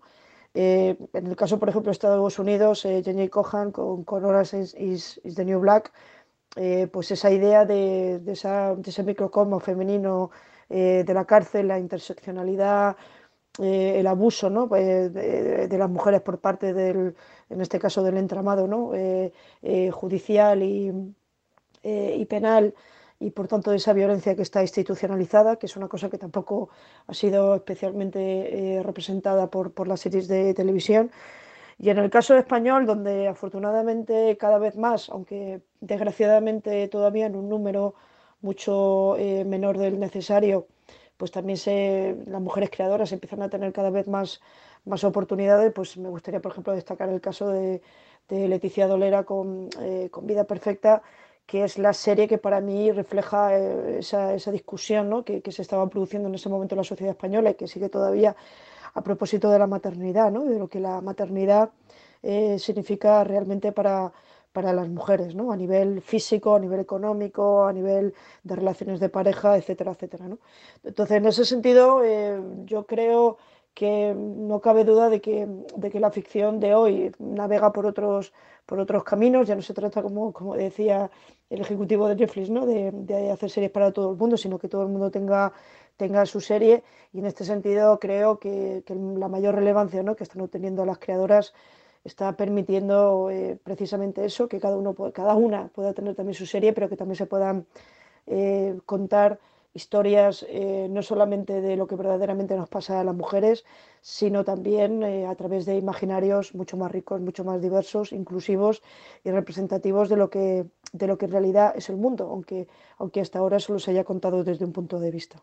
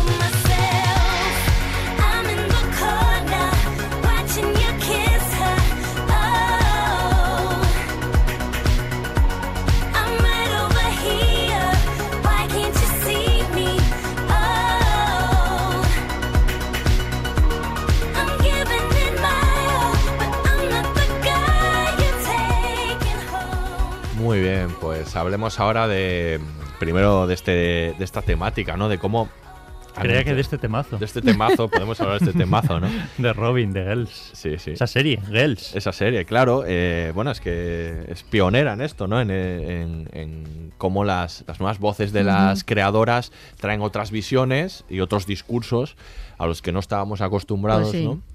Y, y, esto ha sido un fenómeno, eh, no vamos a decir mayoritario, porque a veces igual se sobreestima, ¿no? Uh -huh. Todas las voces de creadoras que hay. Que sí, no, mismo, los números son los que, que son. los números son los que son, efectivamente. Pero es verdad que ha habido muchas y con mucho éxito. Y con mucho éxito. Eh, podemos hablar efectivamente de Girls, de Lina Dana, de, pero también podemos hablar de, eh, por supuesto, yo creo que la serie más influyente en este sentido de los últimos años, que es Fleabag, ¿no? De Sin duda. De Phoebe Waller-Bridge. Hombre, es que es que hacía falta, ¿no? Quiero decir, es que es que fijaos que siempre se ha dicho, ¿no? Que la edad de oro esta que se habla de los 2000 eran básicamente series de señores contando historias de señores cuarentones en crisis que les pasan cosas. Sí, sí. Pues- Sigue habiendo de esas muchas. No, de esas sigue habiendo demasiadas, puede. Eh, pero es verdad que en su momento eran estas, ¿no? Y excepto, yo que sé, tal vez Sexo en Nueva York, ¿no? Que planteaba otra cosa, el resto eran un poco todas estas historias, ¿no? Entonces es verdad que ahora ha habido, pues que se está introduciendo un cambio. Es verdad que faltan a muchas mujeres, las cifras son las que son, que están en torno al 20% de las creadoras 20-25, o sea, aún, aún queda mucho ahí por, por hacer, pero es verdad que tienen una, un efecto, ¿no? Y unas, no sé, que tienen una resonancia importante, ¿verdad? porque de pronto plantean cosas distintas. Hombre, yo creo que Fleabag es que irrumpió... Claro, es que era muy distinta, era muy, muy distinta. Retoma un formato como de sitcom, sin ser una sitcom, de, de capítulos cortos, a partir de la historia de una mujer, bueno, que en fin, un poco desastre, ¿no? Que como eh, se enfrenta al mundo, la- el hecho que nos lo cuenta mirando a cámara, no sé, es que tiene tantas cosas tan novedosas y el tono este que El imprime, tono, el del tono. tono este que imprime tan particular que, bueno, yo creo que además le han salido un montón de imitadoras. Bueno, yo creo que es en ese sentido es la serie más influyente. Sí, sí, sí, una de las Eh, más influyentes. No se puede entender, podría destruirte No, no. otra serie magnífica de una creadora Sí. como Micaela Coe, pero tampoco se puede entender Cardo o Autodefensa o tantas otras series que han aparecido después sin la influencia de eh, De, de hecho, cuando oyes hablar a las creadoras, hablan todas de, de Fleabag como una gran influencia. Claro, es que su, su tratamiento del deseo femenino, de, de las relaciones, de... Uf, es que son tantas cosas distintas. Pero no, yo eh, eh, coincido en todo lo que estáis diciendo, pero reivindico eh, anteriormente a Fleabag eh, Girls. Yo creo Sí, que de sí, hecho sí. eh, Sí. Girls abre la puerta a, a Fleabag. Mm, No quiero decir que sea una acción-consecuencia rápida, pero creo que el hecho de eh, dar tanta eh, peso y tanto eh, poder a una creadora como Lena Dunham, que era mujer y era joven. Sí. Sí. Ojo con eso. Sí, Quiero sí, sí. decir que es una de las cosas que más le, le, le- pesó. Y, claro, e- efectivamente, n- no solo porque abre puertas eh, en lo que está tratando, en las temáticas, sino porque se enfrenta a la primera oleada de backlash, de, de, de enfrentamiento, digamos, Sí, de, sí. de crítica a las redes sociales. de- Totalmente. claro, el- Totalmente. Y luego, eh, quiero decir, la lupa sobre ella era muchísimo Claro. mayor que sobre cualquier creador creador. O sea, desde el primer capítulo ya le estaban diciendo, pero tú no representas. O sea, esa, esa, esa cuestión que no se les pide a los hombres y sí se les pide a la gente joven y a, y a- y a- y a las mujeres, que cuando hacen series tienen que representar a, a todo el mundo. Yo creo que Ailena Dunham, y, creo que fue súper arriesgada en, en- en sus planteamientos, en la forma de, de construir personajes, con- inter- eh, empezando por el suyo propio de, de- de la serie, que era un, un personaje bastante apático, para haberlo le- eh, leído, Sí. escrito ella, y yo creo que fue, fue muy, muy, muy arriesgada y, y abrió muchas puertas. Y luego hay ejemplos anteriores que se nos han, ol- han olvidado, pero fueron muy importantes. Transparent, por ejemplo, Ujú. está, eh, cre- eh, tiene una creadora detrás. Orange is the New Black, el Sí. primer gran éxito de, de- de- de de Netflix, Netflix, y que pone que se nota que hay mujeres detrás. Porque yo creo que lo importante aquí es que empieza a haber personajes femeninos diferentes y, y tramas eh, en torno a ellas que, se- que no se habían hecho usualmente porque detrás de las eh, propias producciones no había eh, gente, mujeres de poder. Y yo creo que esto se nota en estas dos series y en las que vinieron después. Todavía son una excepción, que parece que, Mm. hay, que, que hay un montón de, de- de nombres femeninos detrás. Pero no, no, no- hay tantos. Lo que sí que es importante, por ejemplo, es la aparición de alguien como Sonda Rhimes Claro. Que está en un puesto de poder y propicia un número de series importante y tiene decisiones eh, en torno a, a- a los personajes. Eso es- creo que sí que cambia completamente la, la Se perspectiva. nota ¿no? mucho, claro. En series como Anatomía de Grey, y esta vez lo decimos sin ironía. Gracias. eh, ya que has insistido mucho en, en todo ello, es verdad que aparecen temas, ¿no? Sí. Que no aparecen en que antes no estaban. Aparecen temas y puntos de vista nuevos, que formas de tratar esos temas de otros modos. Y esos temas, claro que sí, sobre todo los que tienen que ver con el cuerpo, ¿no? Con todo lo que pasa por el cuerpo femenino, los temas sobre maternidad, aborto, la regla, no sé, menopausia, no sé qué, pronto, ese tipo de cosas que antes estaban ausentes, o sobre todo el tratamiento del deseo, ¿no? Que del deseo femenino, ¿no? Como movilizador, que la mujer sea sujeto y no objeto. Es que esto tan esencial, claro, que está cambiando, está costando mucho, pero está cambiando. Yo creo que sí, yo ahí soy optimista y pienso que esto va cambiando. Lo que pasa que las cifras siguen siendo las que son y estamos en un Sí. porcentaje bajito todavía, pero bueno, cada vez hay más mujeres, cada vez más mujeres con proyectos de envergadura, que a veces también tiende a ser como los proyectos de las mujeres como más pequeños o de, ¿no? Así, no darle como un proyecto de mucha envergadura, entonces yo creo que eso también es algo que tiene que ir cambiando. Pero bueno, cada vez habrá, entiendo, más mujeres showrunners, que todavía que hay pocas. Eh, Muy pocas. muy pocas, y, y conforme eso suceda, pues eso está. Pero yo creo que también muchos hombres han se han dado cuenta de esto, que decir, la parte buena es que también muchos creadores, claro, aplican estos puntos de vista Sí, o, sí, o sí. entienden que necesitan mujeres guionistas en las en sus equipos, que sin ellas no, no tiene esto ninguna gracia, ¿no? Y que tienen que estar ahí sí o sí. Entonces yo creo que esto, claro, ya va siendo pues una- un clamor, ¿no? De hecho, eso, no solo eso, pero, pero es, eh, es, es clave. En una de las cosas que además es interesante analizar, porque Aurea, además, tú has comentado mucho, ¿no? De cómo las series, eh, demuestra que las series están en el mundo y están hablando del mundo, de hecho, eh, mucho más antes o mucho más rápido que otros medios, ¿no? Sí. Que tardan más y cómo están contando las situaciones actuales. Y una de ellas, que ha entrado con fuerza, gracias a esto también de, de la aparición de las creadoras, eh, es el movimiento Me Too o el momento del feminismo, cómo ha aparecido de lleno en muchísimas de las series que hemos hablado. Hubo, hubo un- algunas temporadas en las que parecía que cada serie, ¿no? De las que hablábamos, eh, porque recuerdo que hablamos eh, casi de, de seguido de Creedme, de Miss América, de The Morning Show, creo que fueron como, como series que hicimos seguidas, ¿no? sí. Creo, eh, prácticamente. O The Good Fight también estuvo por ahí cómo ese, esos temas, ¿no? El, del movimiento Me Too y, de, y de- del auge, ¿no? Y de la importancia del feminismo en la época actual, eh, aparecían las series casi de manera inmediata, nos estaban contando el mundo, ¿no? Y yo creo que este ha sido uno de los temas más importantes de, los últimos años. Y además que aparece de manera más inmediata que, por ejemplo, en el cine. Estoy hablando del cine comercial. Es que las series lo han asumido, pero incluso los procedimentales lo asumían. Y de pronto había tramas vinculadas a, a esta denuncia de, ¿no? del maltrato, a la, de los abusos y demás, que siempre ha habido, pero de otra manera. De pronto era un tema de moda. Pues qué bien, ¿no? Quiero decir que es que toca hablar de ello, ¿no? Yo creo que el Me Too ha sido ha tenido un alcance enorme y de hecho lo sigue teniendo y aún no tardaremos en entender el enorme alcance que tuvo por esto porque puso en la agenda de todo el mundo algo que todo el mundo sabía Bueno, pero que había que tratar y claro al poner ahí con nombres con realidades hacía ineludible que esto se tratara y claro un montón de series que han- nacieron al- a raíz de esto pero otras series que lo fueron adaptando. Recordemos esa vinculación entre series y movimiento, que lo hemos hablado aquí muchas veces, pero como el cuento de la criada se convirtió, eh, que es una serie, en un icono eh, a nivel estético y de imagen, ¿no? Para el Sí, movimiento. sí, para la protesta, que siendo una serie de HBO que tampoco veía todo el mundo, sin embargo la iconografía está en todas las manifestaciones por todo el mundo, ¿no? Entonces yo creo que eso, que eso se nota, la serie Mrs. América, por ejemplo, que hace esa revisión preciosa sobre el feminismo de los años 70, también hecha tan respetuosa y tan, y tan real, de contar todos los puntos de vista, incluso los infinitos debates que había en el mundo del feminismo como los que tenemos hoy, a veces enfrentamientos. Entonces es, es una serie pedagógica al mismo tiempo que funciona como, como dramáticamente, ¿no? Y, y de pronto una serie de figuras era muy emocionante ver la representación de Betty Friedman, de todas las feministas ¿no? que hicieron ahí, que abrieron tantos caminos. Yo me hace una serie impensable antes del Me Too esta, o que alguien, o Sí. hace 10 años, si alguien dice, vamos a hacer una historia sobre, una serie sobre la historia del feminismo en los años 70, no, eso no te la compra ni Dios, vamos, seguro, en, en una, en, Sí.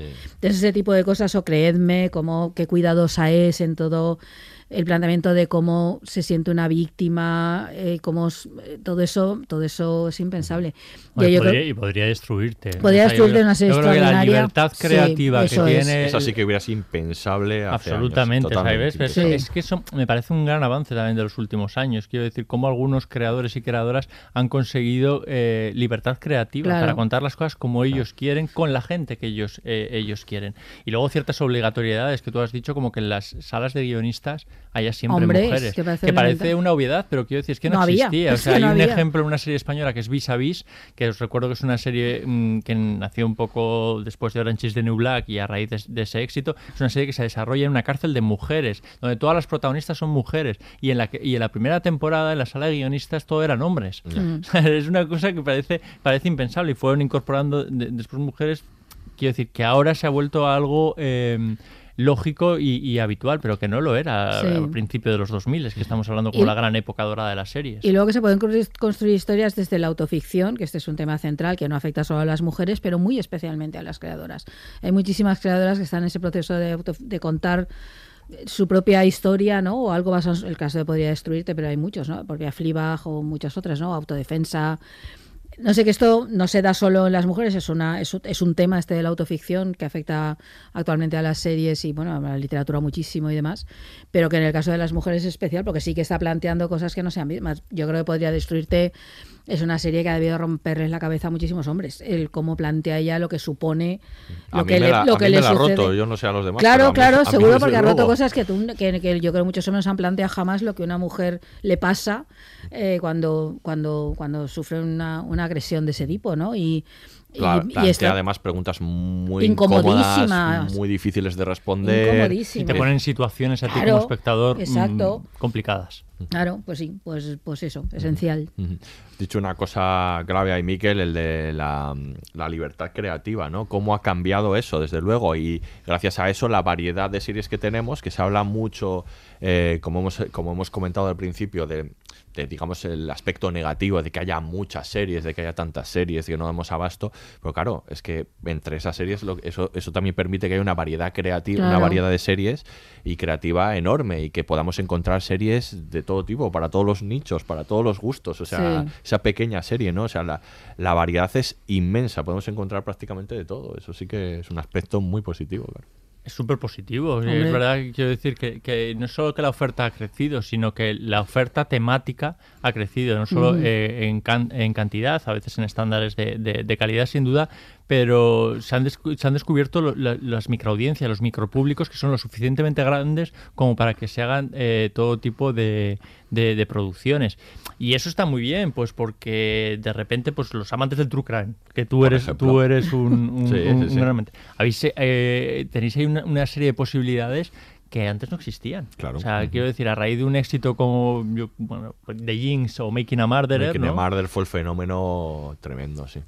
Se descubre es que, es que hay cadenas temáticas eh, dedicadas a, a- a- al true crime, Sí, a series eh, basadas en, en- en- en sucesos. Esto era impensable eh, hace, hace uno- uno- Sí. unos años. Sí. Pero en todos los campos, la animación para adultos, La animación de para adultos, hay efectivamente. muchísimas series en, en- en casi todo, ¿no? Si te guste lo que te guste, prácticamente mm, vas a encontrar ahí algo a lo que agarrarte, Y toda la entrada de la diversidad LGTBI, Y la diversidad racial, ¿no? Todo ese tipo de temas Este, claro. también que es fundamental, que yo creo que aún queda camino por hacer, pero pero hay cosas interesantísimas y muy atrevidas también, muy muy arriesgadas que se agradecen Porque se ha perdido el miedo a la audiencia. Claro, quiere decir, eso no quiere decir que los creadores de hace 10, 20, 30 años no supiesen que existían eh, otro tipo de sexualidades, otros modelos de, de- de familia o de, o, de, o de parejas. Pero se tenía ese miedo a que el espectador medio no, eh, no, no entendiese o no fuese buen receptor de esas, de esas historias.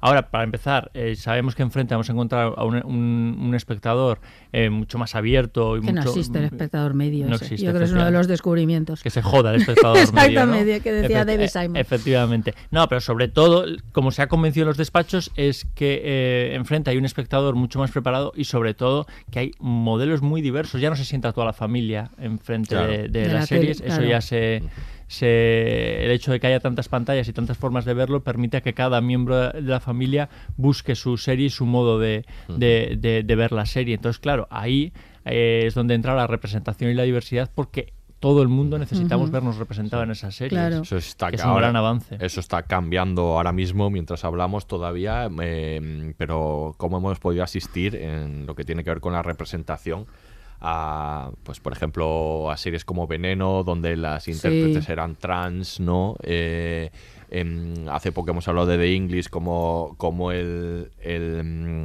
actor nativo americano interpretaba a, un indio por fin, ¿no?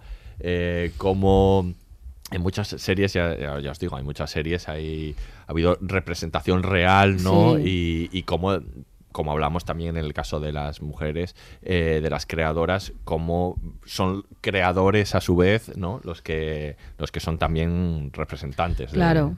No, y como por ejemplo to- toda la reivindicación, toda la relectura de la historia de Estados Unidos a partir de la mirada de la población negra, es que está en productos mainstream como en las, en las de Disney, en The Falcon and the Winter Soldier, por ejemplo, ¿no? O en Watchmen, por ejemplo, ¿no? En series en teoría donde no te lo esperas, de pronto esto está ahí, es esencial, ¿no? Y cosas así, aparte de o en series como El Ferrocarril Subterráneo, que es como mucho más minoritaria, pero en series mainstream también, ¿no? Todo el mito de la destrucción del amor romántico, este que no lo, que no lo he dicho, la destrucción de ese mito, eso también es algo algo que las mujeres, sobre todo las series de mujeres, hechas por mujeres, quiero decir, han emprendido. Bueno, Fleabag la primera, que él ya lo hace. Y Fleabag ahí le sigue, le siguen todas. Entonces, todos esos clichés se están manteniendo en los clichés de amor romántico, en los telefilms esos de que dormimos los fines de semana. Y se está Sí. destruyendo absolutamente. Eso, es Eso- mucho más en las series que en el Eso cine. ya, ya ha caído. o No, eso ya ha caído completamente, nadie se cree eso. Fijaros cu- cuando apareció una serie como Modern Love, la ves y no puedes. Y no era tan moderna. No puedes ya. No, No, puedes ya no, porque, no, no, porque claro. perpetúa el, el- los mitos Claro. del amor romántico y tú ya. Esto ya te lo han roto. Claro, siete pero es que el, antes, claro, el concepto de no- amor moderno no funcionaba. Decías, perdona, amor moderno Fleabag, amor moderno. Claro, eh, ¿Qué es? Amor sí, sí. moderno, Ya todo es no. eh, catástrofe. Yo qué sé, es que claro, Claro. te están destruyendo ese ideal romántico, ¿no? Del, del amor para siempre, del príncipe azul, de la, de la mujer pasiva. Esto se ha ido a la porra, afortunadamente.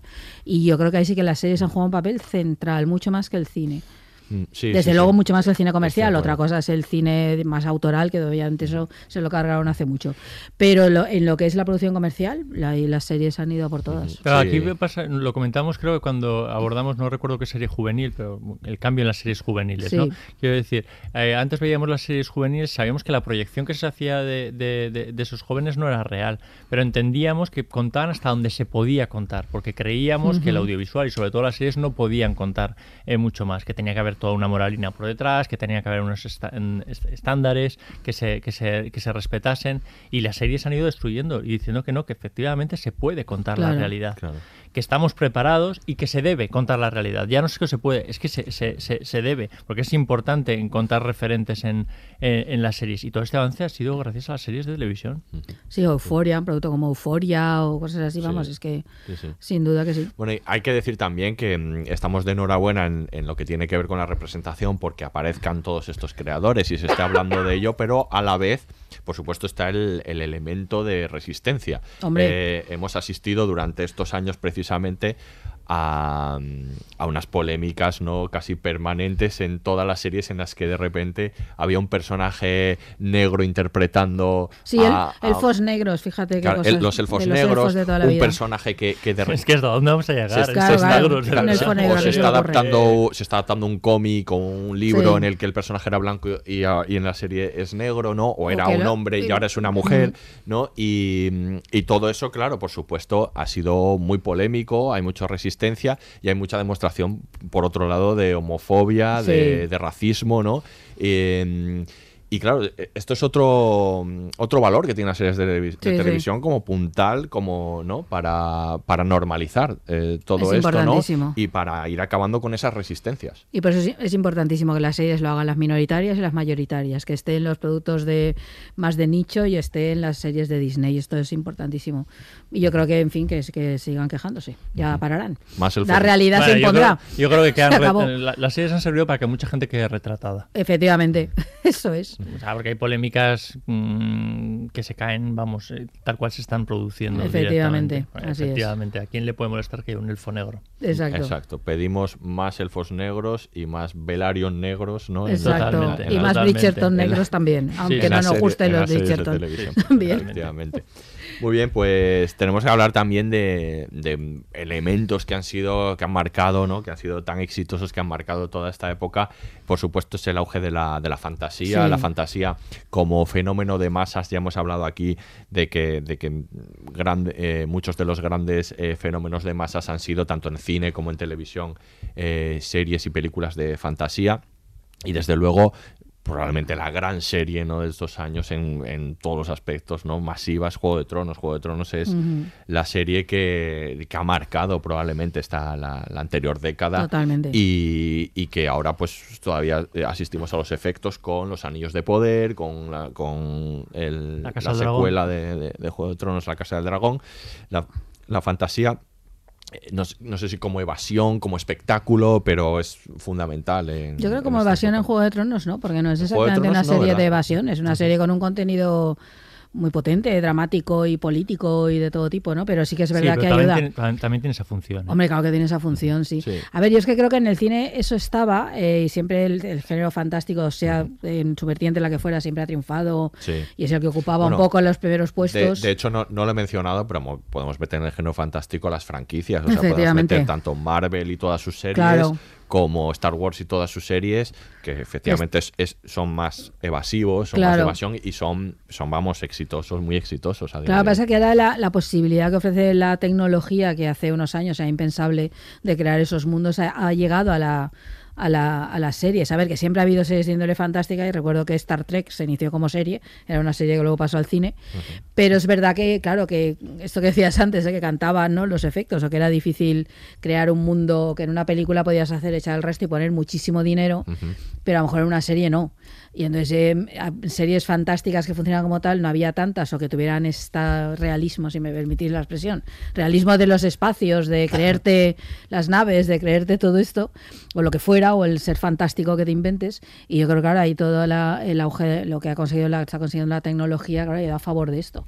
Se ha abaratado, además ahora es, es- hay herramientas a, a uso de todos y yo creo que ahí hay un estándar ahora, que incluso el estándar más bajito ya es alto. Y y que eso también que decíamos, que, que eso también hace que cuando a veces dice, no, tiene unos efectos especiales estupendos, cuando se dice una producción de Hollywood, una serie, y dices, pues menos mal, porque yo creo que este ya es el mínimo que le puedes pedir a cualquier producción mm, que se precie. Es decir, si no tienes esto, ¿qué tienes, no? Eh, y claro, eso también ha permitido pues, que nos creamos a los dragones luchando y que nos creamos muchas cosas, ¿no? Claro. Yo creo que han pasado dos cosas aquí yo- eh, importantes. Una, eh, eh, los frikis, hablábamos antes de, de que Mm. las mujeres han llegado a puestos de poder, los frikis también. Muy importante esto. Muy importante. Sí, sí, sí, esto es- quiero esto es decir, esencial Los para frikis eh, han dejado de ser un nicho es, eh, para ser mainstream. Para ser mainstream completamente. Han salido del armario porque se reivindican como frikis y, y- y no pasa absolutamente nada. O sea, quiero decir, han, han llegado a ser un, un grupo muy, muy importante. Y luego, como eh, algunos espectadores que creíamos que había di- diferentes géneros que no nos podían interesar nunca, eh, nos hemos tenido que coser la boca porque hemos disfrutado como los que más. Si a mí alguien me llega a decir que yo iba a disfrutar tanto con una serie de fantasía como he disfrutado con Juego de Tronos, vamos, no me lo hubiese creído en la vida. Y para mí es una de las experiencias eh, mejores de mi vida. O sea, iba a decir audiovisuales, pero ¿qué cojones? experiencias en, en general. O sea, yo he disfrutado muchísimo viendo esa serie, esperando esa serie y hablando de esa serie. Me parecen tres cosas eh, estupendas que nos han propiciado estos nuevos tiempos. Sí, es que ahora los directivos y los creadores son los frikis, los Claro, nerds, todos claro. estos, y ahora está, Sí. está de moda, ¿no? Es que es eso y, y implantan su visión del mundo. Es así. Y luego lo- el otro elemento, si ya hemos hablado de la fantasía, tenemos que hablar de la ciencia ficción y sobre todo de la época de las distopías. Sí, sí. Tenemos un podcast que le dedicamos eh, en su momento a hablar de las, de las distopías, así que os remitimos a él. Tenemos Pero- un podcast para todo lo que Para estamos Para todo lo que sí, de, todas las series, de casi todas las series de casi todas las series, pero en este en concreto hablamos del fenómeno, así que tampoco vamos a repetir lo mismo, pero hay que tenerlo en cuenta como elemento sociológico de, de la contemporaneidad. Es, inevitable eh, hablar en la- eh, de, cómo eh, estas series están teniendo éxito y de cómo nos atrae la distopía, ¿no? Eh, y, yo creo que podemos mm, elegir, si queréis, hay muchos ejemplos, pero yo creo que la serie que desató esta Sí. fiebre, ¿no? Es Black Mirror, ¿no? Sí. Yo creo que Black Mirror Es que es una de las grandes una de las series. grandes series Esta de de últimos esta época. años. No, esta es un acontecimiento, porque además ya lo dijimos en su momento, no es que no, es- no es, no es una serie, es un ensayo casi acerca del mundo, ¿no? De algo así, ¿no? Sobre todo las primeras temporadas, ¿no? Que le salen tan bien. Eh, yo creo que yo creo que esa serie ha tenido un influjo inmenso y lo va a seguir teniendo. Y la ha tenido en las series, en el cine, en, lo- en los textos, en la literatura, en los ensayos, en, en la filosofía, Bueno, porque a- la serie plantea, yo creo que casi todos los grandes debates que nos suscita el hasta uso tal de la punto, tecnología. la influencia que la serie para muchos de, de este último año, que es Severance, es casi, o sea, podría Sí. considerarse un capítulo de Black Mirror, ¿no? Por lo menos por ideas, por tal, Completamente, ser, ¿no? sí, Es- sí. Hasta hoy llegan sus tentáculos, ¿no? Y mira que hace tiempo que, que salió la primera temporada de, de Black Mirror. Pero es una serie rarísima, fíjate, estábamos hablando antes de lo de eh, captar la atención de- del espectador. Esta serie lo que proponía es, es una cosa súper clásica y es que en cada eh, capítulo plantea una, Una historia, historia. diferente. O sea, cuyo hilo conductor es simplemente eh, las nuevas tecnologías, eh, que son que es como tema es muy, muy amplio y como marco eh, es muy amplio. Y pese a todo tiene una capacidad de análisis eh, asombrosa y una fuerza para atraparte que también la verdad es que, que como pocas veces se ha conseguido con las series. Es que plantea grandes dilemas de estos que tú te has planteado alguna vez o si no te los has planteado, sabes que habrá que hacer. Es inevitable que te sientas concernida todo el rato por aquello que te está diciendo sobre el uso de las tecnologías. Sí, es, sí. es- es impresionante. fenómenos eh, de, de estos años, ¿no? Que a colación de, de- aparecen mencionados a colación de, de Black Mirror, por supuesto, Years and Years, Sí. incluso el colapso, muchas de ellas, pero otra de las distopías, ¿no? De, de- de esta época ha sido The Walking Dead, ¿no? Claro. Yo creo, y también, bueno, hablar del fenómeno que habla del fenómeno Esta zombie es otra de en las general. grandes series de las que hablábamos. Pero no lo hemos sí, tenido en cuenta las- con unas características muy particulares, pero verdad que ha tenido 10 temporadas. ¿no? Diez temporadas, pero sí, claro. Que a- había gente que pensaba, pero esto todavía fue se hace, que se quedó ahí como, impacto- pero todavía el en impacto de, sí. de la aparición de The Walking Dead fue inmenso. Fue muy inmenso, fue- inmenso. no, Luego pero es ha verdad que es una tenido- serie diluida, que se ha ido diluyendo Sí, con los pero luego ha años. tenido un ¿no? montón de secuelas, precuelas, Y no todo un universo. Sí, sí, Ahí de sí. Walking Dead, que igual algunos estamos fuera, pero es verdad que ha creado todo un universo. Pero primero era impactante, además en el momento que los zombies estaban absolutamente de moda y eran como, eh, no sé, el modelo ¿no? del fantástico, del personaje que definía como una época, ¿no? Sorprendentemente para mí. Pero Posiblemente The Last of Us no estaría si no estuviera. Seguro, eh, seguro. Walking Estamos, claro, sin- sin a día de hoy, pues, Seguro, seguro. efectivamente, efectivamente, recuerda mucho, sí, sí. Ujú.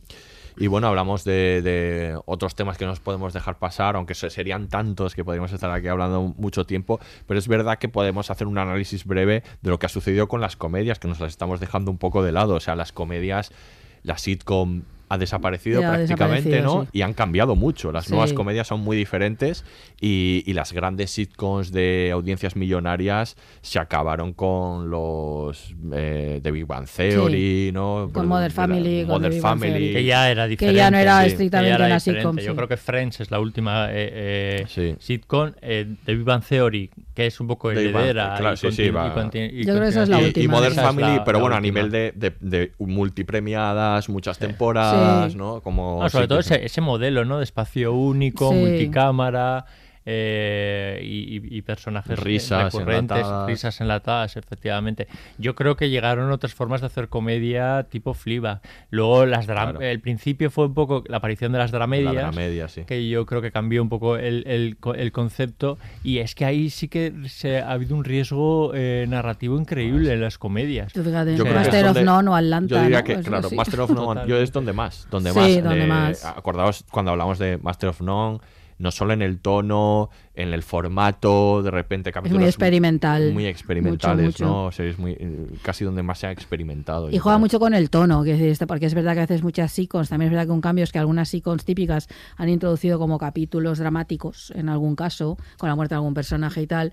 Pero claro, los cambios de tono de Master of None, que hay como momentos de pura comedia como tal, momentos dramáticos, momentos mm, contemplativos, discursivos, casi filosóficos, ¿no? sí, esa sí. cosa. Es que, es que esto es fruto de esa libertad creativa de la que hablábamos, de que las series permiten, pues claro, miradas un poco distintas y cierta experimentación. y ahí yo sí. creo que se ve, que se ve muy bien Se en Fleabag, en Atlanta, En en, Atlanta, por Esto es supuesto, Claro. Barry, En que es Barry. una Hacks, comedia Hacks, que... que es una de las últimas comedias que hemos visto, Sí, que es sí. esa disección que O- hace de la propia comedia Claro. y em, eh, ese tratamiento del personaje principal. O sea, quiero decir, cómo se ceba con, con- con ese, con ese personaje pese a ser una, una, una comedia. Ahí yo creo que se han tomado unos riesgos eh, Mm. extraordinarios. O que hablar, eh, como hablar, no hablar de, de Great, ¿no? Que hablamos aquí, algo Sí. más extraño y extraordinario, ¿no? En tono y en todo que. Sí, o que permita Great, una ¿no? serie una como, por cosa- ejemplo, No me gusta conducir, la de Borja Sí, Covea, sí. que es con un elemento absolutamente mínimo, una serie planteada con algo que un tipo que quiere sacarse el grande de conducir con 45 años, ¿no? Y a partir de ahí construye una... Yo creo que esta serie era, hace 10 años no lo hubiera podido de ninguna de las maneras hacer. No. Es decir, plantear esta idea de que eso se lo compren y sea un actor muy conocido que la interpreta y que sea más en una cadena como TNT, que decir, y es- seguro que no, que ni, ni, ni en broma. Han cambiado muchas cosas, el auge, como decía Miquel en su momento, del True Crime sería otro tema, la, cómo han cambiado las series juveniles, también tenemos un, un podcast ¿no? en el que hablamos mucho de eso, hemos hablado de Stranger Things, cómo han cambiado, cómo se han vuelto más realistas, ¿no? Habría tantos temas de los que hablar, pero le queremos dedicar el, el último espacio del podcast a hablar un poco también de qué ha sucedido eh, con el fenómeno español, qué ha sucedido aquí, ¿no? Con, con las series de televisión y, y de alguna manera si, hemos seguido el ritmo de, lo, de lo que ha sucedido en el resto del mundo, si hemos estado a la altura. Así que esa pregunta se la hemos hecho a también a nuestra amiga Mariola Cubeles, ¿no? que es periodista, escritora, también analista de televisión, y que estuvo con nosotros cuando analizamos el documental, la serie documental del caso Alcácer en la quinta temporada. le hemos preguntado a Mariola sobre las series de televisión española, a ver qué nos cuenta. Yo creo que ha estado a la altura de su propia industria, a ver si me explico, de, una industria que no tenía el recorrido, ni la estructura, ni la solvencia de otras, ni siquiera un público amante y fiel, porque no se las respeta tanto como, como en otros lugares del mundo, pese a que las cosas hayan cambiado. Yo creo que la selva audiovisual en la que estamos nuestra industria no está en el podio universal, pese a que haya un contado número de series que viajen muy bien y que sean muy valoradas en todas partes.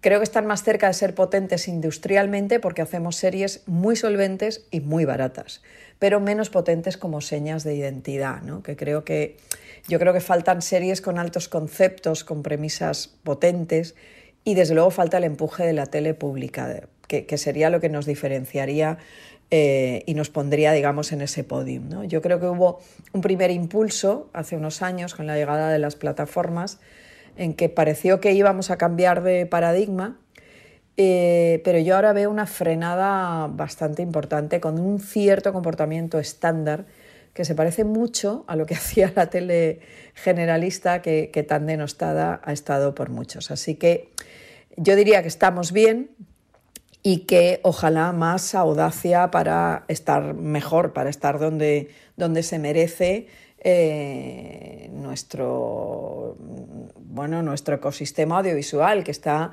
muy bien dotado y que, y que ya merece ese lugar en el, en el podium de la, de, la, de la industria, vamos.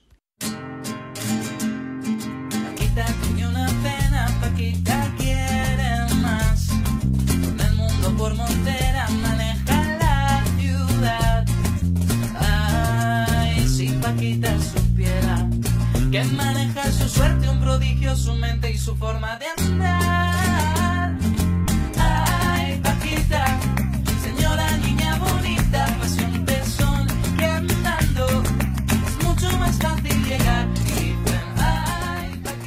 Pues ahí Mariola nos da algunas de las claves, ¿no? Eh, vamos a hablar un poco ahora del, del caso español y, y si nosotros también pensamos cómo, cómo han evolucionado, ¿no? La- las series de televisión en los últimos años en España y, y claro, ha habido un cambio, por supuesto, por todo lo que hemos hablado anteriormente, la llegada de las plataformas. Hay que decir, no sé si cuando hablábamos hace años, ¿no? Cuando lleguen las plataformas, ¿no? A, a España y llegue HBO, llegue Netflix, por fin vamos a ver esas series que, que hemos querido ver tanto tiempo, sin todos esos problemas de largas duraciones, eh, hablando de temáticas que, que hemos reivindicado durante mucho tiempo y no han estado. ¿Cómo habéis visto este desembarco y, si, si se han cumplido esas expectativas que teníais hace, hace tiempo? Yo creo que están en ello. Bueno, Bueno, sí. a mí me parece un poco bajona. la Sí, verdad. O sea, quiero como ha decir, yo dicho sí Mariola, que sí. creía que HBO de repente, claro, pensando en los grandes títulos de HBO, iba a hacer unas series en España eh, increíbles y lo que ha sido increíble es por lo malas que han sido muchas de ellas. O sea, quiero decir, ha habido ejemplos mm, que llamaban la atención y decías, esto de verdad lo está produciendo HBO. Y luego, por supuesto, ha habido sus excepciones y yo creo que están en, en ese periodo de investigación. También es verdad que la pilla en, en un momento en que el propio HBO se está Sí, le viene a decir, mal, reconstruyendo O o, o- autodestruyendo. deconstruyendo, O efectivamente, autodestruyendo. autodestruyendo. Eh, Netflix, un poco lo, lo mismo. yo, yo creo que no que ha sido mucho más arriesgada en otras eh, industrias que, que- que en la nuestra. Y mm, fíjate, la gran sorpresa ha, ha venido con una plataforma eh, que se pasa que se que nace de una cadena convencional no que yo creo es A- A3 Player no que nace de, de Antena 3 y donde se han hecho algunas de las mejores series de los últimos años. Yo creo que ahí es importante el fenómeno de los Javis. Estábamos escuchando a, a Paquita Salas es, eh, yo creo que es un es una historia que, que- que merece la pena contar y que hay que contar para hablar de las, de las series españolas en los últimos años, ¿no? Como es una serie completamente minoritaria que se no es una web serie al uso, pero se, se emite por una plataforma por internet, Fluxer, y alcanza tal notoriedad, tal notoriedad que entra de lleno en la conversación social, en, en los ejemplos, esto que decíamos, los memes, eh, incluso en la crónica periodista, periodística se hace referencia a, a Paquita Salas para poner ejemplos de, de- diversa índole, ¿no? Entonces esta serie pasa a una plataforma como Netflix y, eh, y aún su audiencia eh, es mayor y sus creadores sobre todo se ganan eh, los cheques en blanco y los folios en blanco. Una serie como Veneno no hubiese sido posible si detrás no hubiesen estado los Javis. Quiero decir, cuando A3 Media eh, contrata a los Javis para que hagan lo que quieran eh, y les presenta Veneno, se, se echan un poco las manos a la cabeza, en plan, "Pff, no, eh, no creemos que esto vaya a tener éxito, pero ya que son los Javis se lo, ten- se lo tenemos que comprar. Y ¡pum! Se, se encuentran de repente con un exitazo que eh, hace reflexionar en esa, en esa casa de que se- es posible hacer otro tipo de series y que van a encontrar su público y su eh, repercusión. Y por eso han sido posibles después series como Sí, sí. eh, como La Ruta, posiblemente que, la, que ahora tratamos eh, hace, hace poco y que tiene una eh, estructura eh, arriesgadísima y que no lo hubiese encontrado posiblemente en otros, en otros lugares. La, la importancia, desde luego, de, de A3 Player en- es, es fundamental. Es verdad que, es- que nos ha sorprendido mucho porque precisamente ha, ha- ha roto bastantes esquemas y, y la de los Javis también. Pero quiero remontarme un poco antes, Aurea, porque es verdad que cuando comienza todo este fenómeno, ¿no? Cuando se está creando un nuevo tipo de espectador que reivindica una serie de, de cuestiones sobre las series y que quiere ver representado, verse representado también en las series españolas, yo creo que la que lo hace, por fin, es el Ministerio del Por Tiempo. supuesto. Yo creo que es la primera en la que ese nuevo tipo de espectador Mm. como, se engancha como se enganchaba a las series americanas Sí. y, y tuitea sobre ella, ¿no? Y la, y la ve y la comenta con los amigos, ¿no? Y, como- y- y yo creo que, que es la... Esa, nuevo tipo de serie que aparece en España, yo creo que es la primera que lo hace. Sí, y la que que- engancha como a un, a un público, se convierte de culto un poco en el sentido de que engancha como a un público no muy fiel que, que la sigue con fervor. Yo, yo creo que le debemos mucho al Ministerio del Tiempo, a la audacia de hacer una serie de ciencia ficción, de viajes en el tiempo, que yo creo que todo el mundo pensó, uff, esto, madre mía, que va a resultar aquí, ¿no?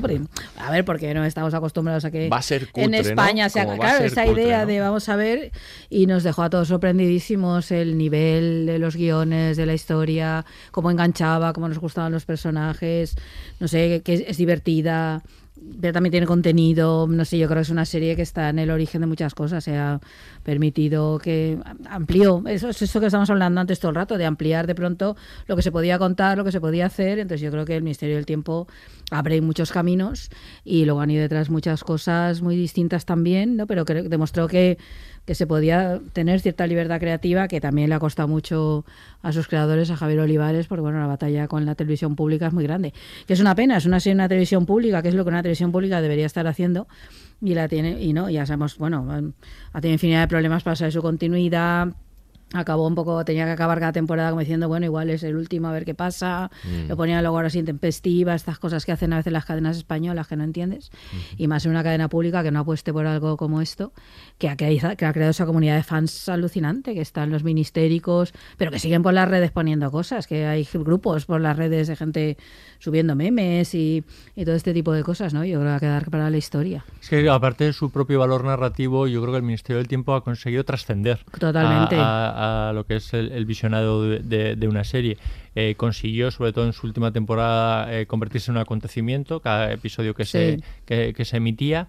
eh, tenía una segunda vida a través de, de- de- de las redes sociales, a eh, bien por comentarios, por memes, por debates, y luego se introducía en la conversación social y recurrentemente volvemos a escenas del ministerio como esa en la que Lorca eh, conoce el éxito que ha tenido posteriormente y se da cuenta que ha vencido a aquellos que lo, que lo mataron y que yo creo que es una imagen icónica, una secuencia icónica que ha quedado para la posteridad y que recurrentemente eh, regresa. Entonces ha sido ha sido muy importante y está genial que haya sido en una en una cadena eh, pública y convencional como es televisión española y debería animar al resto de, de emisoras y a la propia televisión española. Sí, sobre todo, sí. Es la clave yo creo que nos falta, lo decía Mariola en, la, en el corte que hemos escuchado, ¿no? Eh, cómo debería ser la cadena dinamizadora que, que, Sí. nos, que nos empujase a ese escalón. Sí, nos ¿no? encantaría ser- que fuera la BBC, pero que no. fuera BBC, efectivamente, ¿no?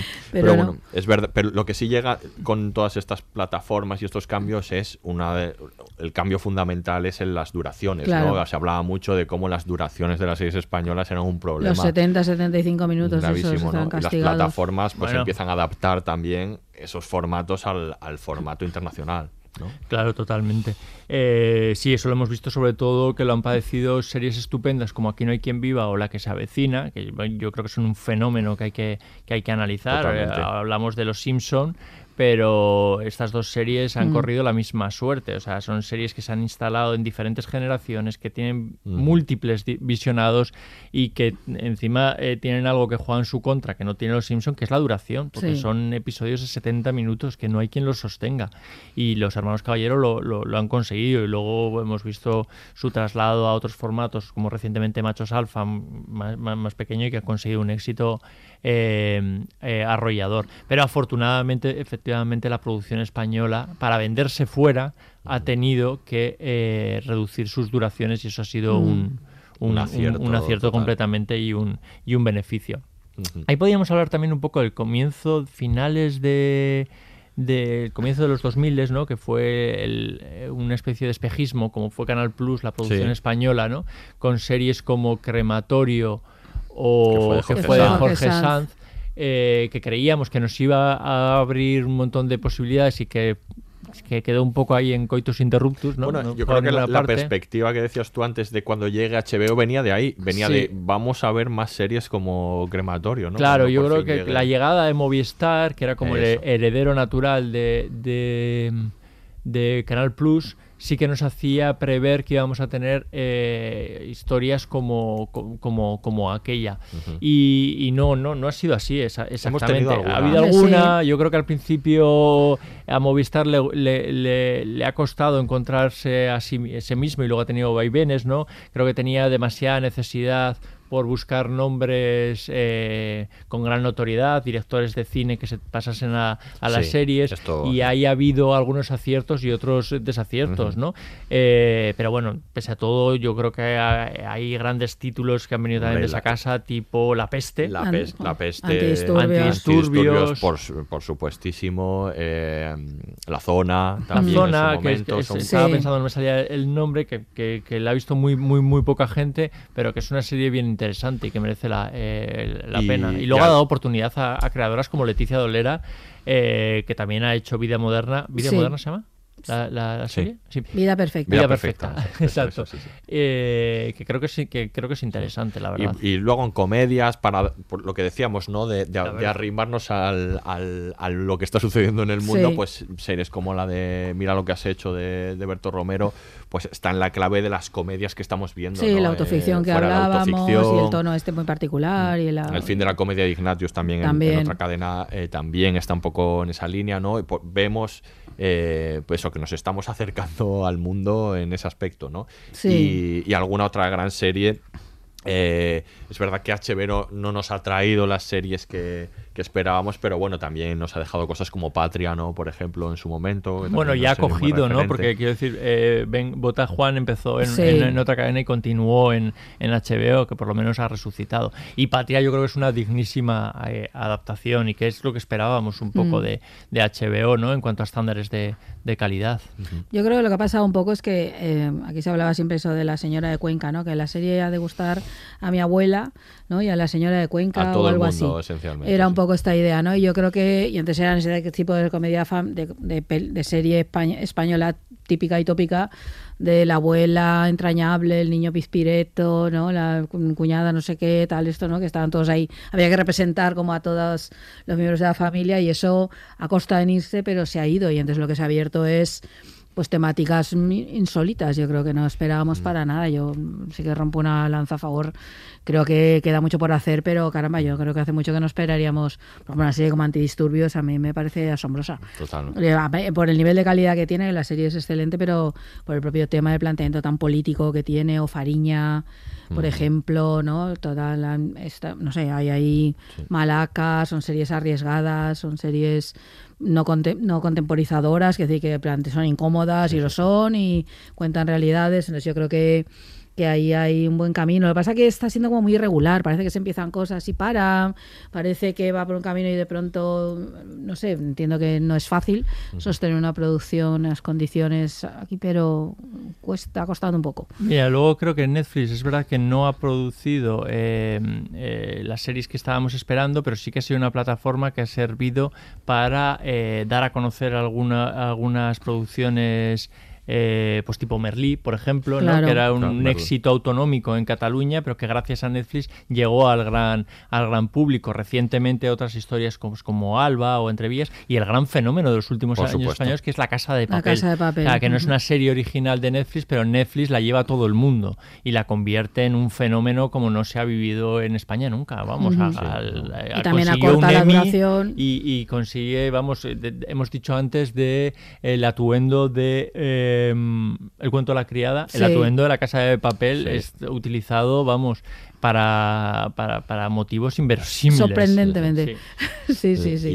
Y, y vuelvo ahora donde había empezado Miquel, porque es verdad que en el otro tema que hemos hablado, en los temas generales de la representación ¿no? y la diversidad, ahí los Javis son, son fundamentales, ¿no? En, Y cómo, bueno, van apareciendo otras series, autodefensa recientemente, ¿no? O otras que, que también nos, nos, nos equiparan, nos igualan, ¿no? Estamos en ese lugar en el mundo en el que también estamos reivindicando Sí. este tipo de, de temas que, que son vigentes, ¿no? Y a través de las series de televisión también. La importancia de los Javis en eso, porque recordemos que ellos también producen Cardo, por ejemplo, ¿no? Eh, ahí es fundamental. Y bueno, y por supuesto de A3 Player por apostar por estas, por estas ficciones. Sí, yo creo que ahí eh, es un- muy importante porque ellos hacen una, un- una cosa muy interesante, ¿no? Crean los referentes que ellos no encontraron en, en- en las series ni casi en, en- el cine. Y, y ven que, que- que es posible, ¿no? Y luego cosas reivindicables como a la hora de montar un reparto, lo decías tú, eh, como el de, el de Veneno, eh, incluir eh, actrices trans. Sí. Me parece, vamos, determinante y que hayan sido avanzados, porque ahora es un debate que está, vamos, como prácticamente superado y que a ellos les costó. Eh, que esa exigencia a la hora de rodar veneno fuese, fuese tenida, tenida en cuenta. Entonces yo creo que es, es que es muy importante que ellos eh, tengan hoy en día una productora y tengan ese poder.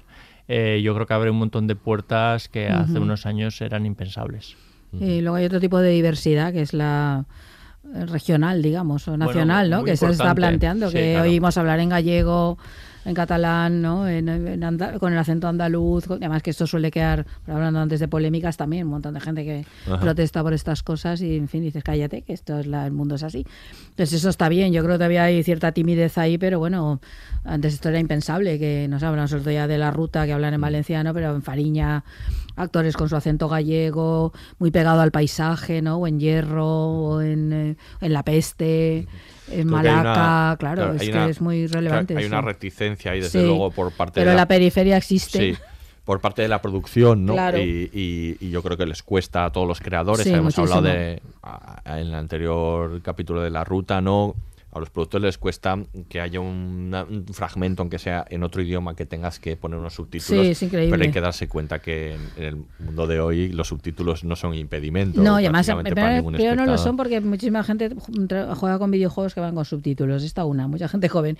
Y otra que muchísimas series son multilingües, eh, extranjeras. Quiero decir, muchas de las series que vemos, y hay como sí, y los subtítulos suelen estar presentes a veces cuando hablan según qué personajes. Es que es una cosa, no sé, y que nos hemos acostumbrado a ver cosas con subtítulos. Y en su momento, cuando las series se conseguían por vías, en fin, poco ortodoxas. Y no tenías otra manera No tenías de otra verlas. manera de verlas. Yo ahí como, en fin, no hay que tener miedo a nada de eso y yo creo que hay que avanzar más en ese sentido, ¿no? Y luego algunas series autonómicas que han tenido como cierto eco, ¿no? Como El sabor de las margaridas de la división gallega, Treufoc, claro que las coge Netflix y de pronto les da una... Sí, Merlí, ahí viene un estándar, un estándar de calidad, un, pues son thrillers, si queréis, convencionales, pero que tienen un poco el estándar de calidad suficiente, ¿no? Como para estar en la cadena y que guste a un montón de gente, ¿no? Entonces, esto pues también habla de ir Yo creo que este tipo de además no es series. tanto, eh, o sea, además del acento y de la, de la forma de hablar, eh, también el hecho geográfico. Claro. O sea, que, Otros que- paisajes, Que aparezcan otros claro, claro. paisajes, efectivamente, y en los que los Que no eh, sea todo Madrid y paisajes Barcelona. aparte jueguen un, un papel importante. Está el caso de Hierro, por Sí. ejemplo, y yo creo que Sí, ahí es, sí, sí, sí. eh, es, es fundamental dónde está, dónde está rodada. Pues podríamos estar aquí hablando durante horas, años, lustros. ¿no? Hemos estado años, de hecho. estado Hemos años, estado años, ¿no? Eh, de ese- pero se nos acaba el tiempo, como siempre, antes de, de que las ideas. Y, y bueno, vamos a acabar, a acabar aquí el podcast. Y queremos decir también que no solo se acaba el podcast, hemos hecho este pequeño repaso de, de- de la última época de las series, que también es un repaso de nuestra pequeña época de las series de televisión, hablando aquí en este podcast del Laboratorio de Investigación de Series, después de 12 temporadas, 103 capítulos y 6 años, aquí hablando nosotros tres de, de series de televisión. Y aquí se acaba también no solo esta temporada, sino nuestra colaboración con Podium Podcast eh, y este podcast del Laboratorio de, Sí. de Investigación de Series. Y queremos agradecer, por supuesto, a todos los que nos habéis acompañado, nos habéis escuchado durante todo este tiempo. También, por supuesto, a nuestros productores durante todos estos años, a Jimena Marcos, que empezó con nosotros. También pasó por ahí Javier Machicado, Jesús Blanquiño y Eugenio, y Eugenio Viñas, nuestro actual productor. Y, por supuesto, el agradecimiento a Podium Podcast y a María Jesús Espinosa, que nos dio esa oportunidad, que nos fichó ¿no? Sí. para, para hacer este, este podcast maravilloso eh, que ha durado tanto tiempo.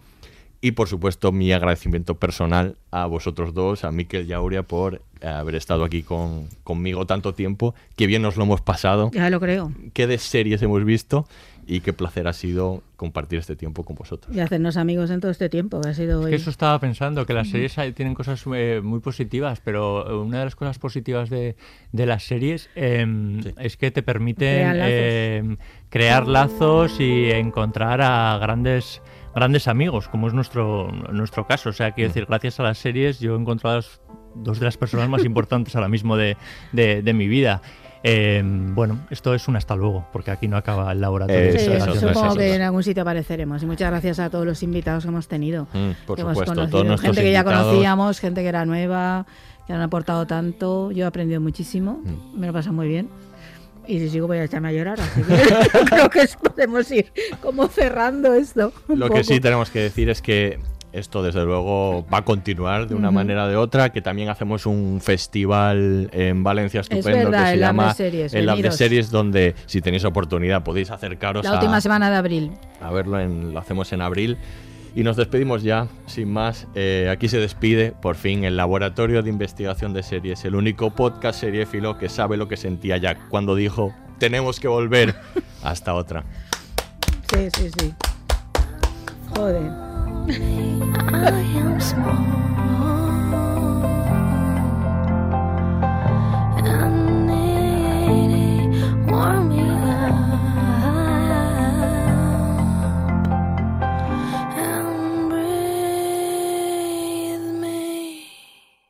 Laboratorio de Investigación de Series, un podcast de David Brieva, Aurea Ortiz y Miquel Labastida. Producción ejecutiva, Eugenio Viñas. Todos los episodios y contenidos adicionales en podiumpodcast.com y en nuestra aplicación disponible para dispositivos iOS y Android.